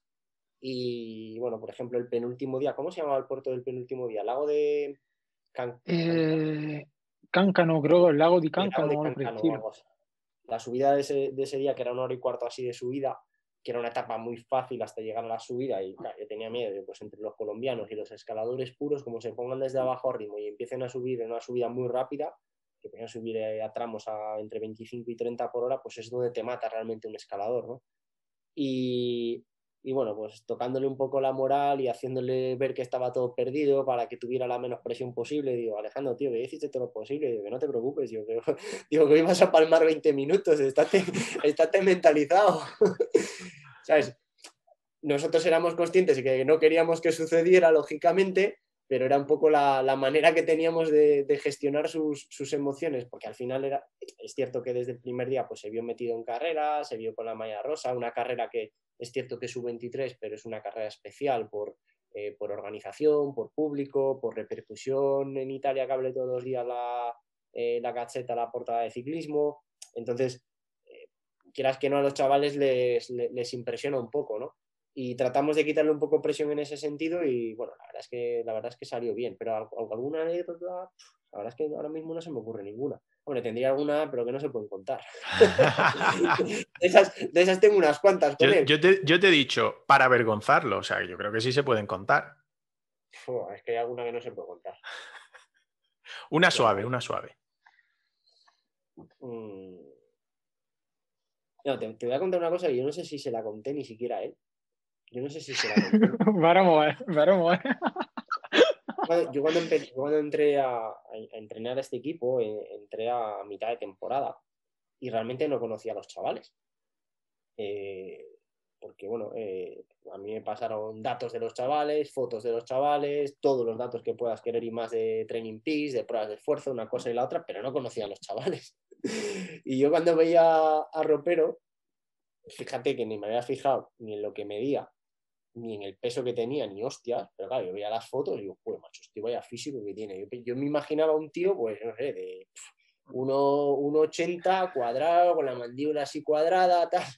Y la primera carrera, esto ni te lo conté, Roperín. La, no, no. La primera, la primera que, que, lo escucho. La primera carrera que fui, que fue la Vuelta a León, cuando lo vi, ¿y este puto tapón? ¿Qué cojones es este? ¿Te acuerdas o no? Que menuda penuria pasa hasta allí. Sí, sí, sí, sí, me acuerdo también de, mira, de tengo, una, tengo, una, tengo, una, anécdota de esa, de esa que me quedó marcado. Hubo una etapa que terminó muy cerca de donde yo, yo soy asturiano y nací en Picos de Europa y fue una etapa que terminó cerca de Potes. No sé si te acuerdas, en un repecho, primer año tuyo sub-23 era. La, primer, la vuelta a León que yo estuve. Y Ropero pilló una mierda, pero pilló una pájara de estas de, de casi no llegar a meta, ¿no? Y estaba el padre arriba, que yo tampoco le conocía, pero claro, en cuanto le vi y tal, digo, hostia, este es el padre del enano. Y, sí, sí, no se me olvida en la vida. Estábamos, era la, estaba la meta, que era una meta súper dura, y había una barandilla de madera que se veía toda la perspectiva de la, de la subida, ¿no? Y claro, llegamos, pues el primero del equipo llegó, pues la verdad es que bastante, bastante, bastante atrás, ya llegamos con mucho tiempo perdido. Y estaba Gorka de director, estaba con Gorka, y viene el, viene el padre de Ropero, que yo en aquel momento no le conocía, y dice, ¿y Alejandro? ¿Y Alejandro? Digo, ¿qué Alejandro? ¿Y Alejandro? No, no, Alejandro, ¿dónde está Alejandro? Y Alejandro era, claro, Ropero. Yo en aquel momento digo, ah, el pequeño. Digo, puf, digo, no sé si llegará. Y claro, le di un bajón de moral al, al pobre hombre. que yo creo que me puse hasta. Que, después entramos en el coche y me dice Gorka, ¿pero qué cabrón eres? Dice, ¿pero qué cabrón eres? Digo, joder, tío, me salió de dentro. Si venía quedado desde el primer puerto. Oye, Ropero, eh, no te hemos preguntado prácticamente nada, pero eh, ¿qué supone para ti o qué te ha aportado Carlos Barredo en todos estos años que, que te ha estado preparando? Pues experiencia. Al final yo me quedaría con, con todo lo que estoy aprendiendo de él y, y, con todos los palos, como, como bien él ha dicho antes, que, pues, que he ido recibiendo, porque es que al final es así como, como está aprendiendo todos estos años. Al final es fallo. Sí, sí, sí, por un lado y por otro, tanto, tanto Rafa como, como él han sido los encargados de, pues de encauzarme, por así decirlo, cuando era sub-23 y, y, pienso que, que, han sido los mejores para pa poder llevarme hasta donde me han llevado, porque es que todo el mérito al final yo cuando hablo se lo, se lo atribuyo a ellos y, pienso que es que han sido los, artífices de ello. Alejandro, eh, yo he leído en Twitter ya más de uno um, describirte como el Alaphilippe de granadino o el Alaphilippe de Otura.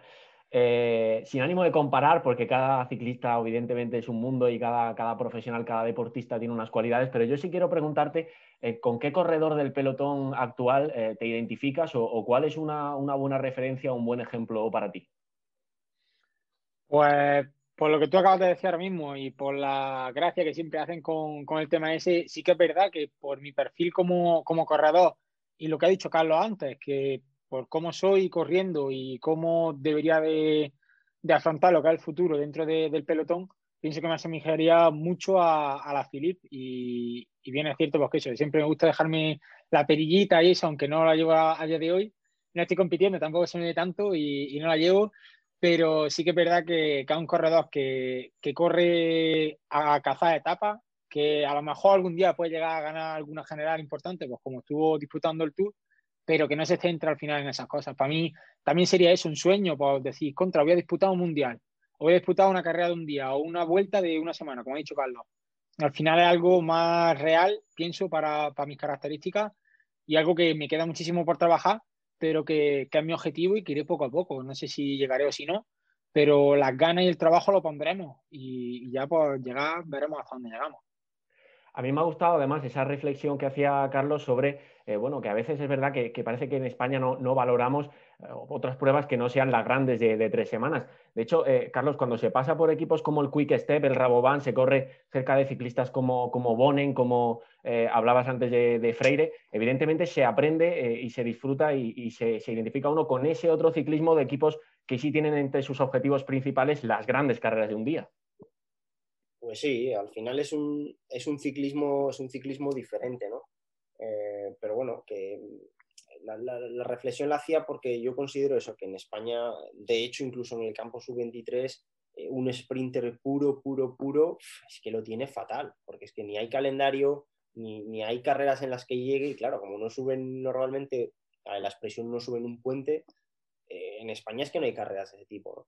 Es un ciclismo que, que se vive eh, con, con, una, con, una, filosofía diferente, pero que en Bélgica, por ejemplo, eh, hablarles de ganar, como yo me acuerdo el primer, el, primer Tour de Francia que hice con Quick Step, que no sé si ganamos 5 o 6 etapas. 5 o 6 etapas y el mayo verde. ¿Qué más te da ganar el Tour que ganar 5 o 6 etapas? A ver, ¿qué más te da? No. ¿Qué más te da? No. Pero al final, yo, yo, yo recuerdo hacer criteriums en Bélgica con Bonen, con el verde, y, y, prestaban más atención al Bonen de verde que no sé quién ganó el Tour ese año, en el, en el 2000, esto fue 2007, creo, 2006 o 2007, no me acuerdo quién lo ganó, pero bueno, que le prestaban más atención a Bonen, que había ganado cuatro o cinco etapas, que, que, al ganador del Tour de Francia, ¿no? Y en España nos cuesta, en España nos cuesta. En España cada vez que vemos un corredor que despunta, lo primero que ya empezamos a pensar, uff, el próximo ganador del Tour. El, sucesor de, pues ahora, ¿quién es el último que tuvo muchos tours? De Conta, de Contador. El sucesor de Contador. No, hay, hay más ciclismo, ¿no? Eh, y es un ciclismo que, requiere la misma preparación o incluso más, porque hay que afinar mucho más para poder llegar el día justo, a la hora justa, en el momento justo. Eh, e, es un ciclismo que eh, estratégicamente es diferente también. hay, que, hay que conocer muy bien las carreras, hay que saber interpretarlas, hay que saber leerlas, hay que saber reconocerlas. mira, por ejemplo, yo, normalmente en Quick Step todos los años hacía la, la, primera parte con la parte flamenca del equipo o sea, las clásicas flamencas con Bonen, después hacía las Árdenas con Bedini, y después hacía el Tour, y después hacía la Vuelta, ¿no? Y eran, bueno, y después, después de la Vuelta el Mundial. Y eran cuatro fases dentro de un mismo año en el que estratégicamente, por ejemplo, no tenía nada que ver con cómo se corrían las clásicas flamencas, a cómo se corrían las Árdenas, por supuesto, a cómo corríamos el Tour y a cómo corríamos la Vuelta. Y después a cómo se corría el Mundial con, con, Oscar o con Purito o con Samu, ¿no? Eran totalmente, totalmente diferentes. Y, en España, ¿qué sucede? Que los chavales no saben interpretar ese tipo de carreras porque no están habituados. Incluso las carreras de un día, a mí, yo ahora, por ejemplo, estoy súper contento con estos últimos años cómo se está desarrollando la Copa de España Sub-23, porque creo que a los chavales les da un bagaje muy diferente, que, hace años no no lo tenían ese bagaje conocen carreras hiperduras como puede ser Valenciaga, conocen carreras más fáciles pero que tienen que saber gestionar y llevar la carrera dentro de sus fortalezas como puede ser Don Benito, que son totalmente diferentes. Tienen carreras de aire como puede ser un Tour eh, o puede ser Valladolid, que acaban de, acaban de meterla el año pasado en la Copa de España, y, les da un bagaje y una riqueza de, conocimiento de, de, estrategias, de conocimiento de otro ciclismo a los corredores que después cuando pueden, cuando dan el salto a profesionales lo van a agradecer, porque incluso en una gran vuelta no todo es subir puertos. O sea, en una gran vuelta puedes perder una gran vuelta en un abanico en la primera semana o en dos o tres caídas porque no sabes colocarte en el pelotón. Claro. O sea que al final, para mí es un ciclismo eh, muy, muy, muy diferente, que es cierto que, aquí no tiene tanta tradición, que, que la gente pues entre comillas, se aburre más viendo ese tipo de ciclismo, pero que si realmente te gusta el ciclismo y ves ese tipo de carreras, son las que te enganchan. ¿eh? A mí dame un Tour de Flandes que en una etapa de montaña del Tour de Francia, por ejemplo. Sin duda, sin duda. Además, el, nivel de, intensidad y de, espectáculo concentrado, eso, en un solo día, en, una, en una distancia muy elevada, pero en un solo día, yo creo que esa esencia de las clásicas es, inigualable respecto a. Yo siempre les cuento a, los chavales que nosotros las primeras concentraciones que teníamos con el equipo, claro, de que ya no teníamos las, eh, los medios tecnológicos que podemos tener hoy en día, aunque no estábamos en la prehistoria, pero no teníamos los mismos, ¿no? Pero yo tengo el recuerdo de un corredor que se llamaba Stegmans, que la primera concentración que hicimos con el equipo, entrabas en la habitación y estaba todas las tardes, todas las tardes, con el Google viendo las carreteras del Tour de Flandes y estaba anotándose en un papel por dónde iba a entrar cada tramo, cómo estaba cada tramo. Llamaba a un amigo, oye, vete a verme eso, a ver si los baches del año pasado están cambiados, están no sé qué. O sea, estábamos en diciembre y estaba ya planificando de esa forma el Tour de Flandes.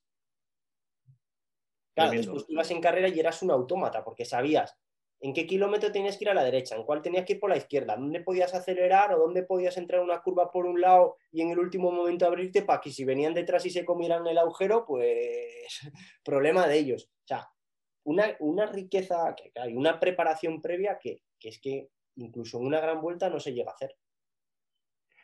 Por cierto, Alejandro, eh, tú como buen conocedor de aquí de la, provincia, como corredor granadino, que entrenas también por, por la zona, si tuvieras que correr una, etapa concreta en Granada o si, pudiéramos diseñar una clásica aquí en nuestro territorio, ojalá, eh, ¿por dónde te gustaría que, pasara? ¿Qué puntos te, gustan especialmente para rodar en bicicleta? Que no sea la base aérea. no, no, por la base aérea no, no me metería. Pero sí que es verdad que para hacer una etapa chula de verdad, no te diría la clásica que me gusta hacer a mí siempre, meterme por puerta, porque al final yo sé que ahí no, no disputaría igual, pero sí que me metería por la zona del Valle de Lecrín, porque yo pienso que, el Valle es una zona que tiene mucho para explotar todavía. esa zona del valle, pues con todas las subidas que tiene, al final no son subidas muy largas. Salere es buenísima. Técnica. Talará, bueno, por la zona de Talará. Salere, Salere. Salere es muy llana. Todo eso, toda esa zona que te gusta tanto a ti, Miguel, por ahí cerca de Lanjarón, por ahí me metería yo. Sí, además un, paisaje ¿eh? espectacular. Sí, sí, no, sí. Estaba hablando, Carlos, en plan Sorna, porque allí justo cuando pasa al Buñuelas tienes Salere y tienes cuatro repechos que son de más del 20%, ¿no, Ale? Sí, lo conozco. Por allí Carlos también ha, estado más de una vez y también ha sufrido para estas carreterillas, o sea que sabe, sabe a lo que me refiero también. Sí, la subida además por Salere, restaba al Pinos del Valle, esa zona sí es bastante, bastante técnica y luego también es verdad que se pueden encadenar ascensos, descensos y es un, terreno muy, muy bonito y muy frecuentado por el cicloturismo de aquí de la, de la provincia. Y nos hablaba de los puertos, Alejandro, ¿algún puerto granadino en concreto que te guste especialmente? Que me guste.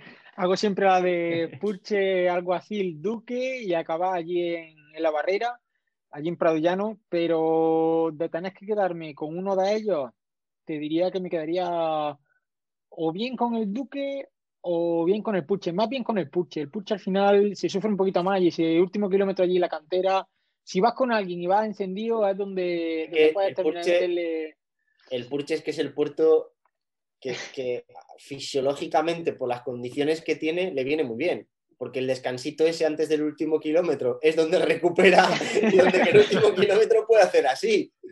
Exacto. Por eso, el resto no le gusta y el, y el Purche sí. El alguacil al final. Sí me... cuando pasa la cantera y bajas el último kilómetro, traca atrás. Digo. En ese último kilómetro donde, donde termino de exprimir. Pero si me metes luego por el alguacil, que suelo hacerlo después de, de subir el Purche, me pega allí subiendo 35 minutos sin un descanso y sin llanear nada y dices, pues bueno, ya cuando llego allá arriba llega uno más tostadete. Pero en el otro disfruto bastante más.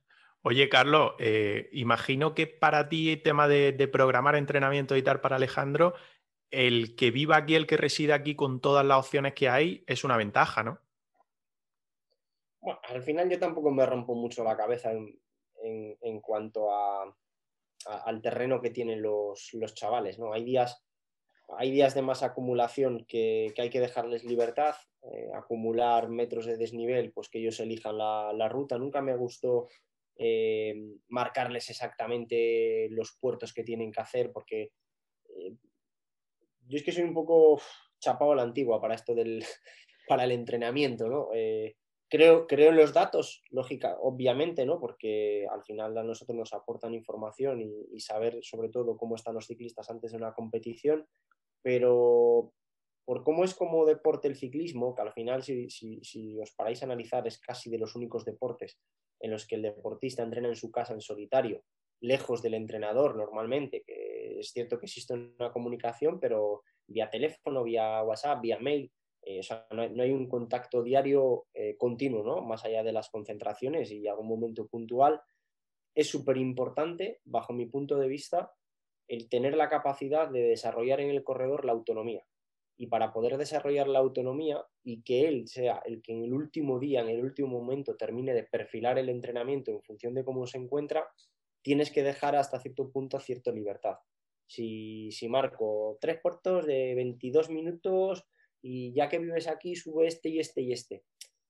Puede crear, eh, sí, a veces pasa, ¿no? Que en concentraciones así sí que solemos, sí que se suele hacer, eh, de, hecho, a mí cuando algún corredor va a Sierra Nevada concentrándose, a concentrarse, le, digo hasta las rutas que tiene que hacer, ¿no? En algún día puntual, eh, porque es cierto que hay unos puertos que son más eh, favorables para hacer unos ciertos trabajos y otros otros, ¿no? pero en el día a día no, en el día a día tiene que ser el corredor al final el que elige, porque yo desde mi casa puedo programar y puede quedar una programación espectacular, pero al final eh, cuando se levanta por la mañana el corredor no, no, se encuentra como se tiene que encontrar y, el que tiene que tomar la decisión final es él. Y una vez en la bici, la que tiene, vamos, yo les tengo prohibido que me llamen cuando están en bici. De hecho, no hay cosa que más me fastidie que un corredor, sí, Alejandro lo sabe. sí, sí. es que no llego. Pues si no llegas, tío, vete para casa. Y cuando se está cansando hay mejor entrenamiento que un buen descanso, con una buena siesta. Pero no me llames cuando estés en bici. Comete el error, analizamos y aprenderás. Pero si vas a ser siempre dependiente a lo que te esté diciendo una tercera persona, no vas a aprender nunca. Oye, ¿O no? Ropero, Dime. contesta, dice que o no. Eh, yo he recibido más de una por parte de Carlos de llamarlo y decirle, oye Carlos, que no. A ver, que me ha marcado esto que tenía batería baja. Que, más de una vez me cogido y me ha dicho que, pues que sube ropero, que te la apañes tú, si tienes que abortar el entrenamiento, lo abortas. Te vas para casa, recuperas y mañana, pues si tienes que hacerlo mañana porque sea un trabajo específico y tal, pues ya se verá. Pero siempre me ha dicho que tengo que ser autónomo y que, y que buscar pues lo que mejor me venga a mí. Saber evaluar en cada momento y saber tomar decisiones. Al final esa toma de decisiones es también algo que, que se va aprendiendo con la experiencia y con, con el tiempo y que pues que tienes que saber cuándo sí que puedes hacerlo y cuándo no. Hoy en día tenemos, tenemos excesiva dependencia por, eh, por la cuantificación. Todo, todo, todo se cuantifica. Todo, todo queremos cuantificarlo y todo queremos que sea mesurable y objetivo.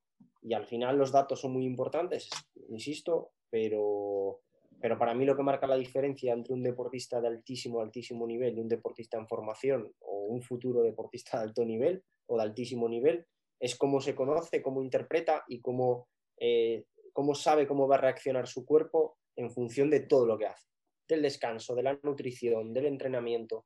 Y para conseguir eso no podemos estar solamente pendientes de, un potenciómetro o un pulsómetro.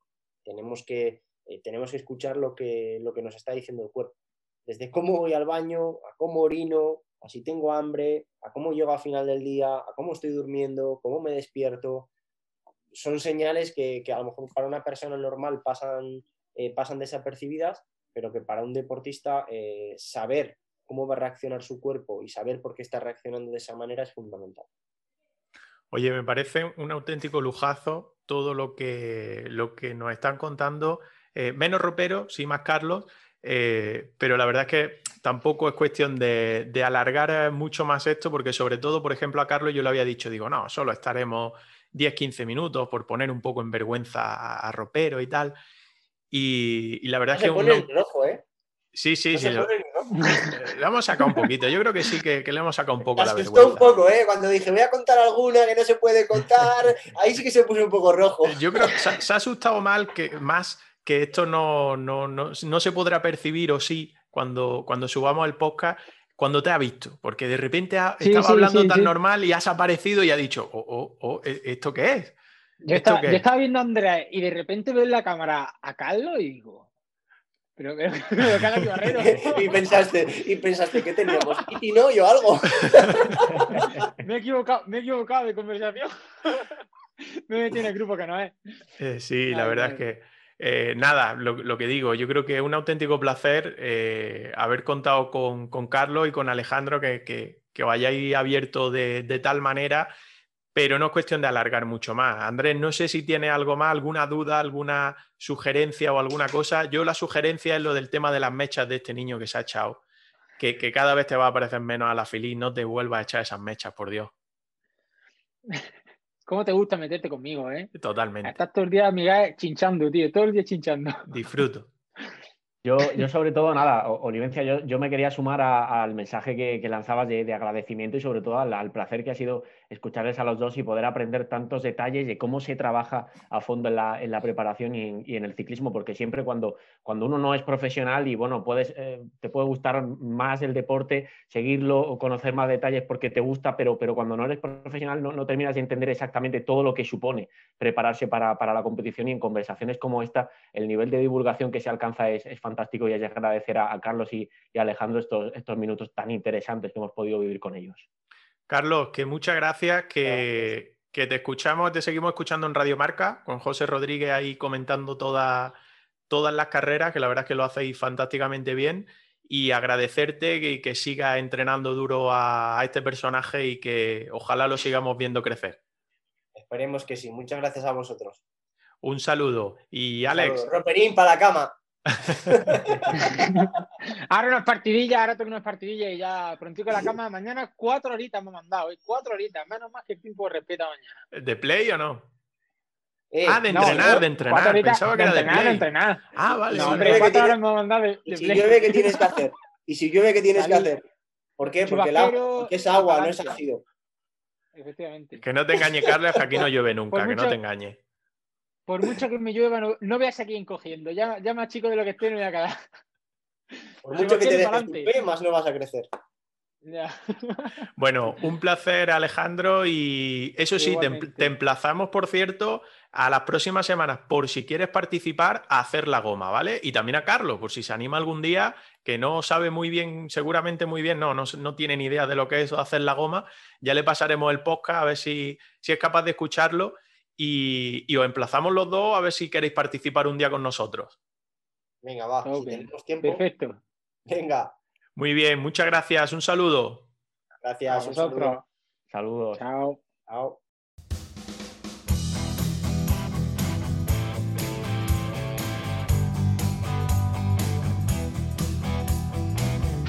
Estás escuchando el podcast de GRPC, Ciclismo de Granada.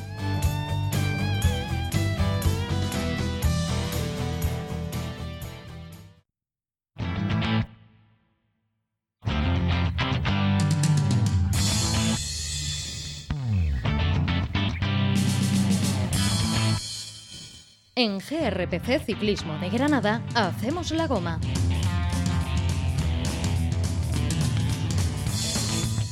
Retomamos, retomamos después de esta intensa entrevista, interesante entrevista donde hemos charlado con Alejandro Ropero. eh, se nos ha ido un poco de, las manos en el tiempo, eh, pero bueno, contar, yo creo que con el gran protagonista junto a Alejandro Ropero que hemos contado, eh, que hemos contado como ha sido eh, Barredo, Carlos Barredo, su, preparador, pues todas las cosas que nos ha contado, ¿verdad Andrés? Bastante interesante, eh, como poco. Sí, sí, sí, sin duda. La verdad es que estamos encantados con la entrevista que acabamos de, escuchar hace solo unos minutos porque bueno, ha sido todo un ejemplo de, de divulgación deportiva en materia de entrenamiento, de recorridos, de- del trabajo que se tiene que hacer también de preparación de cara a 2021 y, e incluso esa retrospectiva que hemos podido hacer con, con Ropero hablando de, de las sensaciones y, y- y del espectáculo que, no, que nos dio a todos en ese Giro Sub-23. Ha llegado a aparecer hasta un podcast serio, tú fíjate. Sí, pero, pero para, efectivamente. Para eso tenemos esta sección que es hacer la goma y para ello saludamos, aunque hoy tengamos una baja, eh, saludamos a nuestros dos acompañantes, eh, uno que se ponga delante para tirar del grupo y el otro que empieza a hacer la goma que ya iremos pasando el resto. Eh, Alfonso Roca, hola, ¿qué tal? Muy buenas. Muy buenas tardes. Pensaba que nunca iba a decir esto, pero ya tenía ganas de que llegara el sábado para hacer la goma, ¿eh? A que sí, a que sí, pues ya vamos, vamos entrando en calor, sobre todo. ¿Qué tal la semana? ¿Cómo ha ido? Muy bien, hoy mojándonos un poquito, pero bueno, eh, hay que, hay que cumplir con los entrenamientos, que pronto llega la temporada y hay que estar, hay que estar en condiciones. ¿Has cogido el boli ya para firmar o todavía no? Todavía no. Madre Todavía no. voy a tener que coger yo el teléfono y llamar allá arriba para que se cierre eso cuanto antes. Fernando Sánchez, ¿qué tal? Muy buenas. Muy buenas tardes, ¿cómo estáis? Pues aquí estamos, cuéntanos algo, ¿cómo ha ido la semana? Bueno, pues yo creo que entre lluvia, virus y etcétera, una semana complicada, pero, pero bueno, ya, ya, ya la iremos salvando poco a poco. Bueno, vamos a ver si, si pasamos aquí un, un buen rato y hablamos de lo que nos gusta, que, que no es otra cosa que, que el ciclismo. Andrés, tengo una duda, no sé si volver a hacer lo del decálogo de la semana pasada, eh, no sé si recordárselo a, Fernando y, y a, a Roca o, o vamos a ser demasiado pesados. Bueno, y lo compartimos así también con nuestros oyentes, Olivencia, ya que estamos poniéndole el número uno a este, a este podcast, eh, no, no, está mal recordar un poco cuál es la filosofía del decálogo con el que, con el que hacemos la, la, goma. Lo recordamos además muy, muy rápidamente. Y esto lo mencionabas hace un minutito. No somos serios, aunque podamos eh, parecer serlo en algunas ocasiones, pero este es un podcast y un espacio, sobre todo el de hacer la goma dinámico, entretenido, en el que además los temas los proponemos entre todos. No vienen preparados eh, y en un paquete cerrado. Podemos ir abriendo esa, esa caja y ir sacando temas variados que tengan que ver con, con, este deporte. Ciclismo de Granada, por supuesto, en la base de GRPC, aunque además hoy lo escucharán nuestros eh, queridos usuarios y oyentes, eh, vamos a hablar también, vamos a ampliar un poquito el foco para hablar de otras cuestiones que, que afectan al ciclismo a nivel nacional e internacional. Sin tiempo máximo, eh, hoy además estamos escuchando un podcast un poquito más largo, esta es la ventaja también del, formato. Y el podcast no se hace nunca responsable de quienes vienen aquí a hacer la goma, eh, la hacemos entre todos, eso es fundamental. y eh, ese sería un poco, esa sería un poco la base, la, norma que, rige, entre comillas, a este decálogo de hacer la goma. Te ha saltado lo del niño de Fernando, pero bueno, parece que como la semana pasada no nos molestó, yo creo que, lo, ha, omitido totalmente. Eh, por empezar, y de lo más local o lo más cercano hacia lo que ya nos vaya surgiendo. Eh, decía Roca que tenía ganas. ¿Qué, habéis palpado? ¿Qué os han comentado de todo esto? Porque, bueno, escucha hemos tenido y hay que estar contentos de, los resultados que hemos tenido en esta primera semana. ¿Qué os han comentado? Mm, bueno, la verdad que comentarios por mi parte no he tenido muchos, y que no ha habido mala aceptación en mis redes sociales. Lo compartí en Twitter, lo compartí en Facebook y ha tenido bastante me gusta. Así que yo espero que la gente lo haya escuchado, lo haya gustado y, siga, y siga escuchándonos. Fernando. Bueno, pues yo la verdad que, que la gente que, que, me ha dicho el haberlo oído, todo el mundo ha hablado muy bien, demasiado bien además, no sé, me ha, me ha sorprendido. También es verdad lo que yo le decía, que me vaya a decir, ¿no? Pero bueno, sí que es verdad que algunos de los que lo han escuchado me consta de que si no le hubiese gustado también me lo hubiera dicho. Así que, en van a por ti. parece que sí, que a la gente. ¿eh? Que van a por ti, digo. Sí, sí, sí, no, no, no, no, no tienen pelo en la lengua, ya te lo digo. Así que tan mal no, no salió, no salió, por lo visto salió, salió bastante bien, le gustó a la gente. Vamos a hablar, si, os parece, un poco de, fichajes, ya que estamos en, bueno, en temporada, fuera de temporada todavía, y viendo un poco cómo se confeccionan las, plantillas de los diferentes equipos. Yo quería preguntaros qué os ha llamado o qué, os está llamando la, atención de este, de este mercado de fichajes, quiénes creéis que se están reforzando mejor. Eh, por ejemplo, si echamos un vistazo, hay quizá dos equipos franceses que en las últimas semanas han destacado bastante por incorporaciones, el AG2R con Van Avermaet, eh, con Jungles también, incluso Calmellán, que le incorporan de cara a 2021. Total Direct Energy también ha hecho fichajes eh, llamativos, Boasson Hagen, Cristian Rodríguez, el, corredor andaluz que también se va, se va al conjunto francés. Eh, no sé vosotros cuál, cuál destacaríais, Fernando, si tenéis algún otro equipo ahí en mente que, que os ha llamado la atención, cómo se ha movido en el mercado de fichajes. Hombre, yo creo que los que están también creando una buena plantilla son el equipo de Israel. Eh, a raíz del fichaje de Front, yo creo que también están consiguiendo una, una escuadra bastante potente para 2021. Yo creo que, va a ser un año, un año divertido, creo. Sí, sin duda. La verdad es que eso es lo que, lo que esperamos todos y un año mucho más, eh, mucho más completo también en cuanto a calendario. Alfonso, no sé si tú tienes hay algún equipo en, mente que te haya llamado la atención, sobre todo por cómo, cómo se está reforzando, cómo está montando el equipo de cara a 2021. Bueno, a mí me ha llamado bastante la atención AG2R, porque la verdad es que ha hecho un cambio en la filosofía del equipo bastante curioso. Ha sacado grandes escaladores y vueltámanos como son Bardet, Moss o Latour, sobre todo Bardet, siendo un equipo francés. Eh, dejar que se te vaya la gran promesa francesa eh, es interesante, pero sin embargo han traído corredores más clasicómanos como pueden ser Van Avermaet o Jangles, aunque Jangles es un poco todoterreno, igual le da las piedras que las ardenas, que las grandes vueltas. Y ahí sí que he visto unos cambios interesantes. También Loto Ciudad, por ejemplo, que ha hecho un cambio grande también en la plantilla, ha sacado muchos corredores veteranos, ha traído muchos corredores del equipo sub-23, muchos interesantes. Y sobre todo yo sería esos dos equipos los que más destacaría. Después también Movistar, como equipo español, creo que está montando una buena plantilla. Son buenos fichajes lo que ha hecho con Miguel Ángel López, con Mühlberger, con Cortina para tener más presencia en, en Flandes. Y bueno, la verdad es que ha sido un, un mercado movido. Quizás se estén, por lo que comenta Roca, eh, se esté abriendo mucho más la situación en cuanto a, a no cerrarse todo en, en, las tres grandes, ¿no? Eh, puede que lo den no por perdido eh, lo de tener un gran líder, pero sí abrirse un poco más al resto de competición, como pueden ser las clásicas, como pueden ser las carreras de una semana. No sé cómo lo veis, pero quizá el ciclismo en ese apartado esté ganando un poco, ¿no? Sí, la verdad que hay equipos que sí se centran mucho en, en las grandes vueltas. Claro, el ejemplo de Ineos, que además sus refuerzos de este año siguen siendo muy con la vista puesta en las grandes vueltas. Han perdido a Froome, eh, gran dominador en los últimos años del Tour, pero fichan a, a Dan Jay.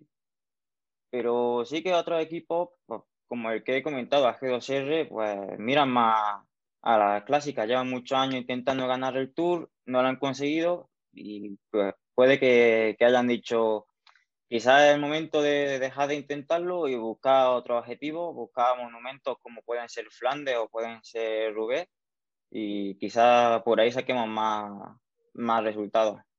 Personalmente, a mí el fichaje que más me ha llamado la atención y que se confirmó hace unos días fue el de, el de Miguel Ángel López, el de Superman.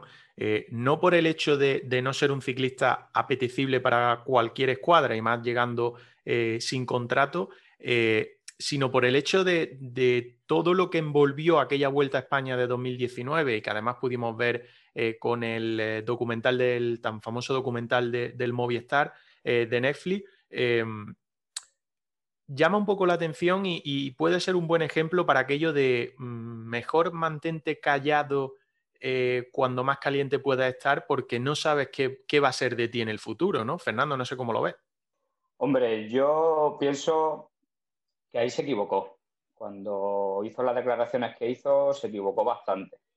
Em, aparte de mi forma de entender el ciclismo, yo no veo nada reprochable a lo que hizo el Movistar el año pasado en esa Vuelta a España. Una carrera lanzada una carrera lanzada y, si tiene una caída, mala suerte. Si tiene una caída, se aprieta para dejarte más atrás. Siempre se ha hecho así. O sea que, que las declaraciones que hizo después, verdad que la hizo en caliente, me parecieron muy desafortunadas por su parte.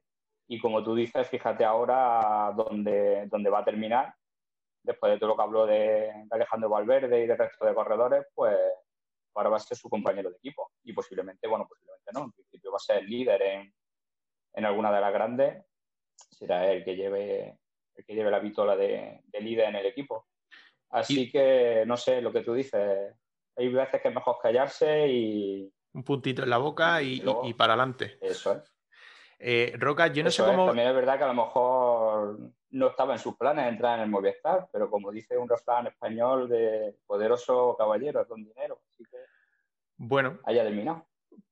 Puede ser también, o sea, quién sabe si, si en eso, imagino que estará relacionado también, lógicamente.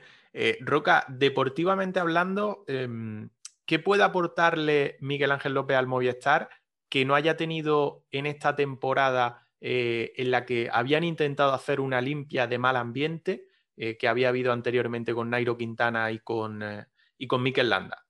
Mm, puede que quizás estén buscando un poco el recambio que no han encontrado este año para Landa y para, y para Carapaz, ¿no? Al final sí que Enric ha dado un buen nivel eh, tanto en el Tour como en la Vuelta, pero en el Giro se han quedado un poco más rezagados. Hicieron buen papel también Pedrero, Samitier, pero no llegaron a luchar por la general. Entonces, sí que estamos viendo ya que Valverde le está costando un poco más estar ahí, ya con 40 años bastante está haciendo, pero es un fichaje más buscando repartir más a los líderes y tener más líderes para las diferentes grandes vueltas. Se hablará seguramente en la próxima concentración del equipo entre Enrique Más, entre Miguel Ángel López, a ver qué, qué gran vuelta harán cada uno, los dos seguramente pedirán tour, pero sí que Miguel Ángel López en el Giro últimamente ha hecho buenas actuaciones y quizás si hablan con él, lo convencen, le dan un buen equipo, puede que, que Miguel Ángel López vaya el próximo año como líder de Movistar al Giro y puedan tener un buen puesto igual. Eh, hay que esperar a ver la, la participación de, del Giro, pero quizás igual aspirar a la victoria. Fijaos que eh, escuchándoos a mí se me venía a la cabeza, no es el mismo caso porque la polémica no fue tan grande ni las palabras las mismas, pero eh, recuerdo en el año 2012 cuando, cuando Kittel, Marcel Kittel arranca a ganar etapas en el, en el Tour con el Argo Shimano, tuvo, tuvo duelos muy intensos con Cavendish, que estaba en el Quick Step, que creo que entonces era Omega Pharma, Omega Pharma Quick Step. Y hubo más de una llegada al sprint en la que la tensión fue, fue alta y luego Kittel hizo alguna declaración sobre sobre las malas artes del, quick step en las aproximaciones, en los trenes de lanzamiento, también los codos de Cavendish, etcétera. Ya sabéis cómo, cómo es la, tensión del, de los pelotones en las llegadas al sprint. Y después, unos años después, eh, fue Kittel el que se, se, benefició bueno, de, esa, de esa forma de aproximar única que tiene, que tiene el equipo Quick Step, en la que fue su última gran temporada. Después se pasó a Katyusha y no, no tuvo suerte, no le fue bien, no, no ganó etapas como si lo hizo con, con la estructura belga de, Patrick Lefebvre. Eh, nunca sabes, como, como decía Olivencia al principio, nunca sabes dónde, dónde puedes terminar y hay que tener mucho cuidado también con, con qué palabras se eligen ¿no? a, la hora de, a la hora de hacer declaraciones, aunque sea, aunque sea en caliente.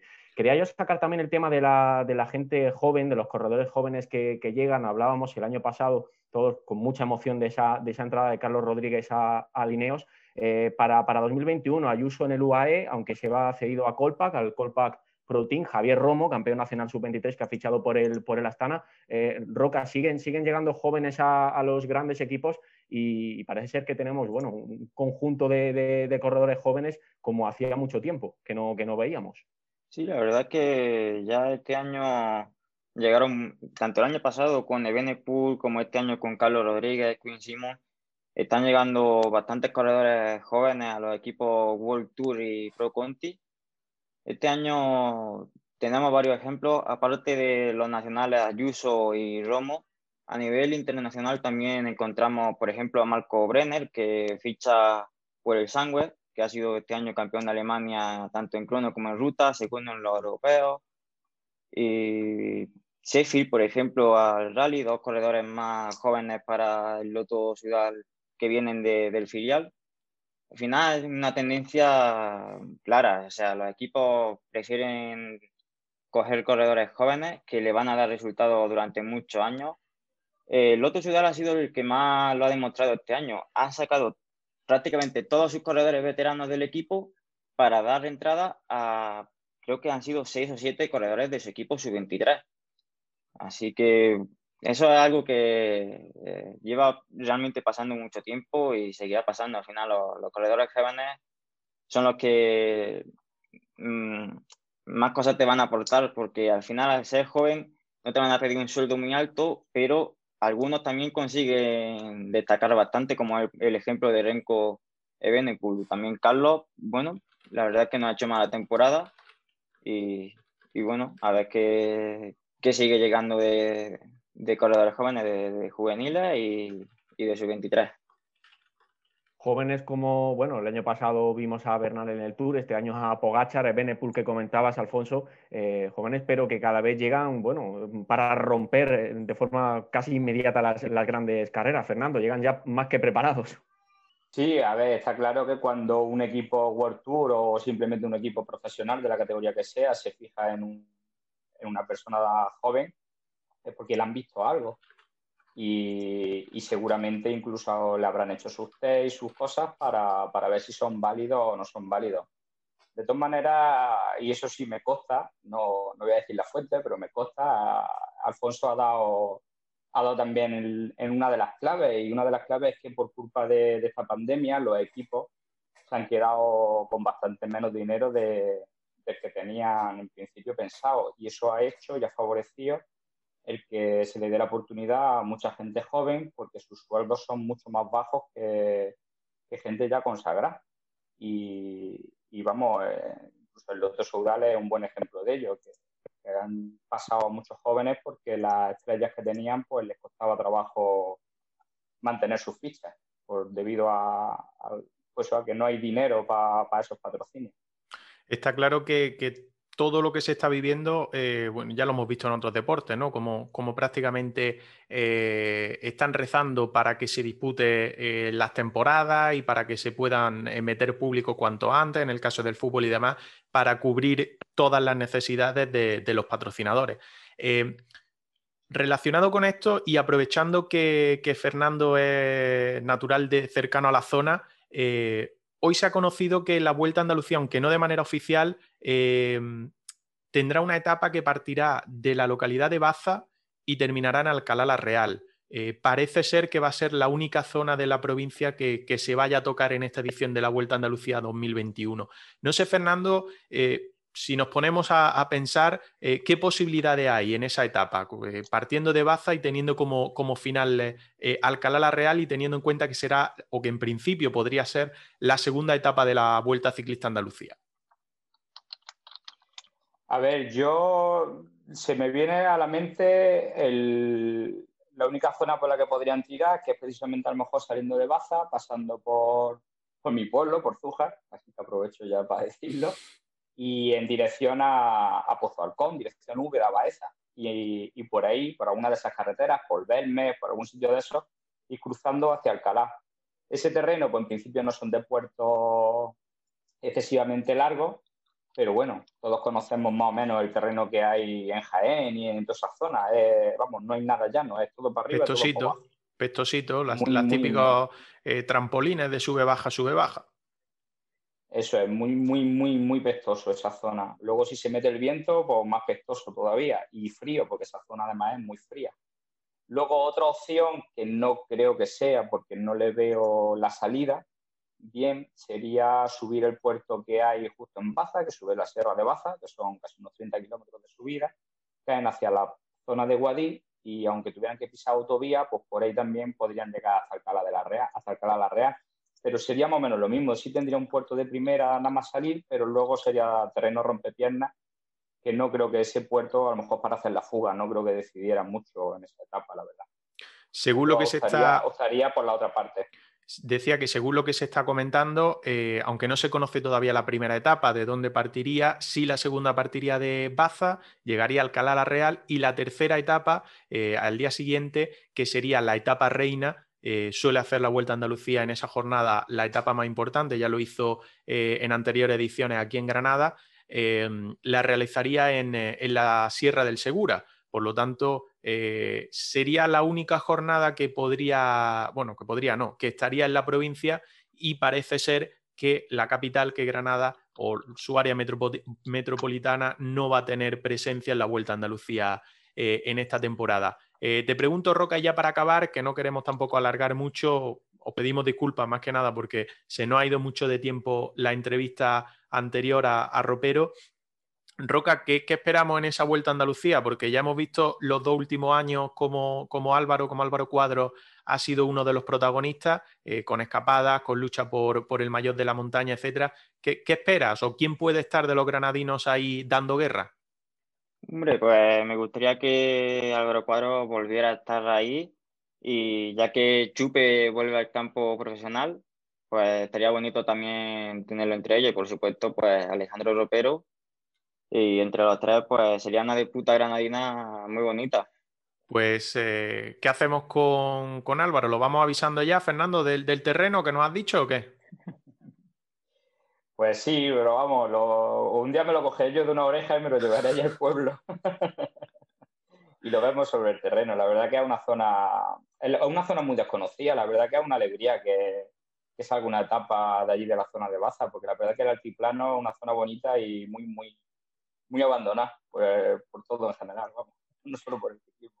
Bueno, esperemos que en las próximas semanas se pueda confirmar ya tanto esa etapa como el resto y podamos comentarla un poco aquí en, Haciendo la Goma. Eh, comentamos cómo, cómo, se presenta esa Vuelta Ciclista Andalucía que se disputará del 17 al 21 de febrero del próximo año. Poco más que agradeceros el haber pasado un rato con nosotros, pediros disculpas de que no haya sido tan largo como la semana anterior. La semana que viene sí que lo haremos más grande y buscaremos mucho más temas para hacer la goma. Y bueno, pues deciros que la próxima semana os, vuelto, os vuelvo a llamar el sábado, que a Roca le ha gustado, os vuelvo a pegar el toque por Zoom y conectamos por aquí. Un saludo a ambos. Un saludo. Hasta la semana que viene. Andrés, que nos vemos la semana que viene, que creo que nos ha quedado un programa bastante chulo, con la entrevista, con la información, haciendo la goma al final. Yo me he quedado contento, no sé cómo tú lo ves. Sí, sí, yo la verdad es que también muy contento con este, con este programa 1 y por supuesto la semana que viene más, más actualidad, más cercanía, ciclismo de Granada aquí en GRPC. Venga, pues nos ponemos ya a trabajar para el podcast número 2, el de la próxima semana. Y nada más, que muchas gracias a todos y que esperamos los comentarios, que esperamos los me gusta y que os suscribáis, sobre todo a iVoox y que nos sigáis en redes sociales, todo a la vez. Venga, chao, muchas gracias.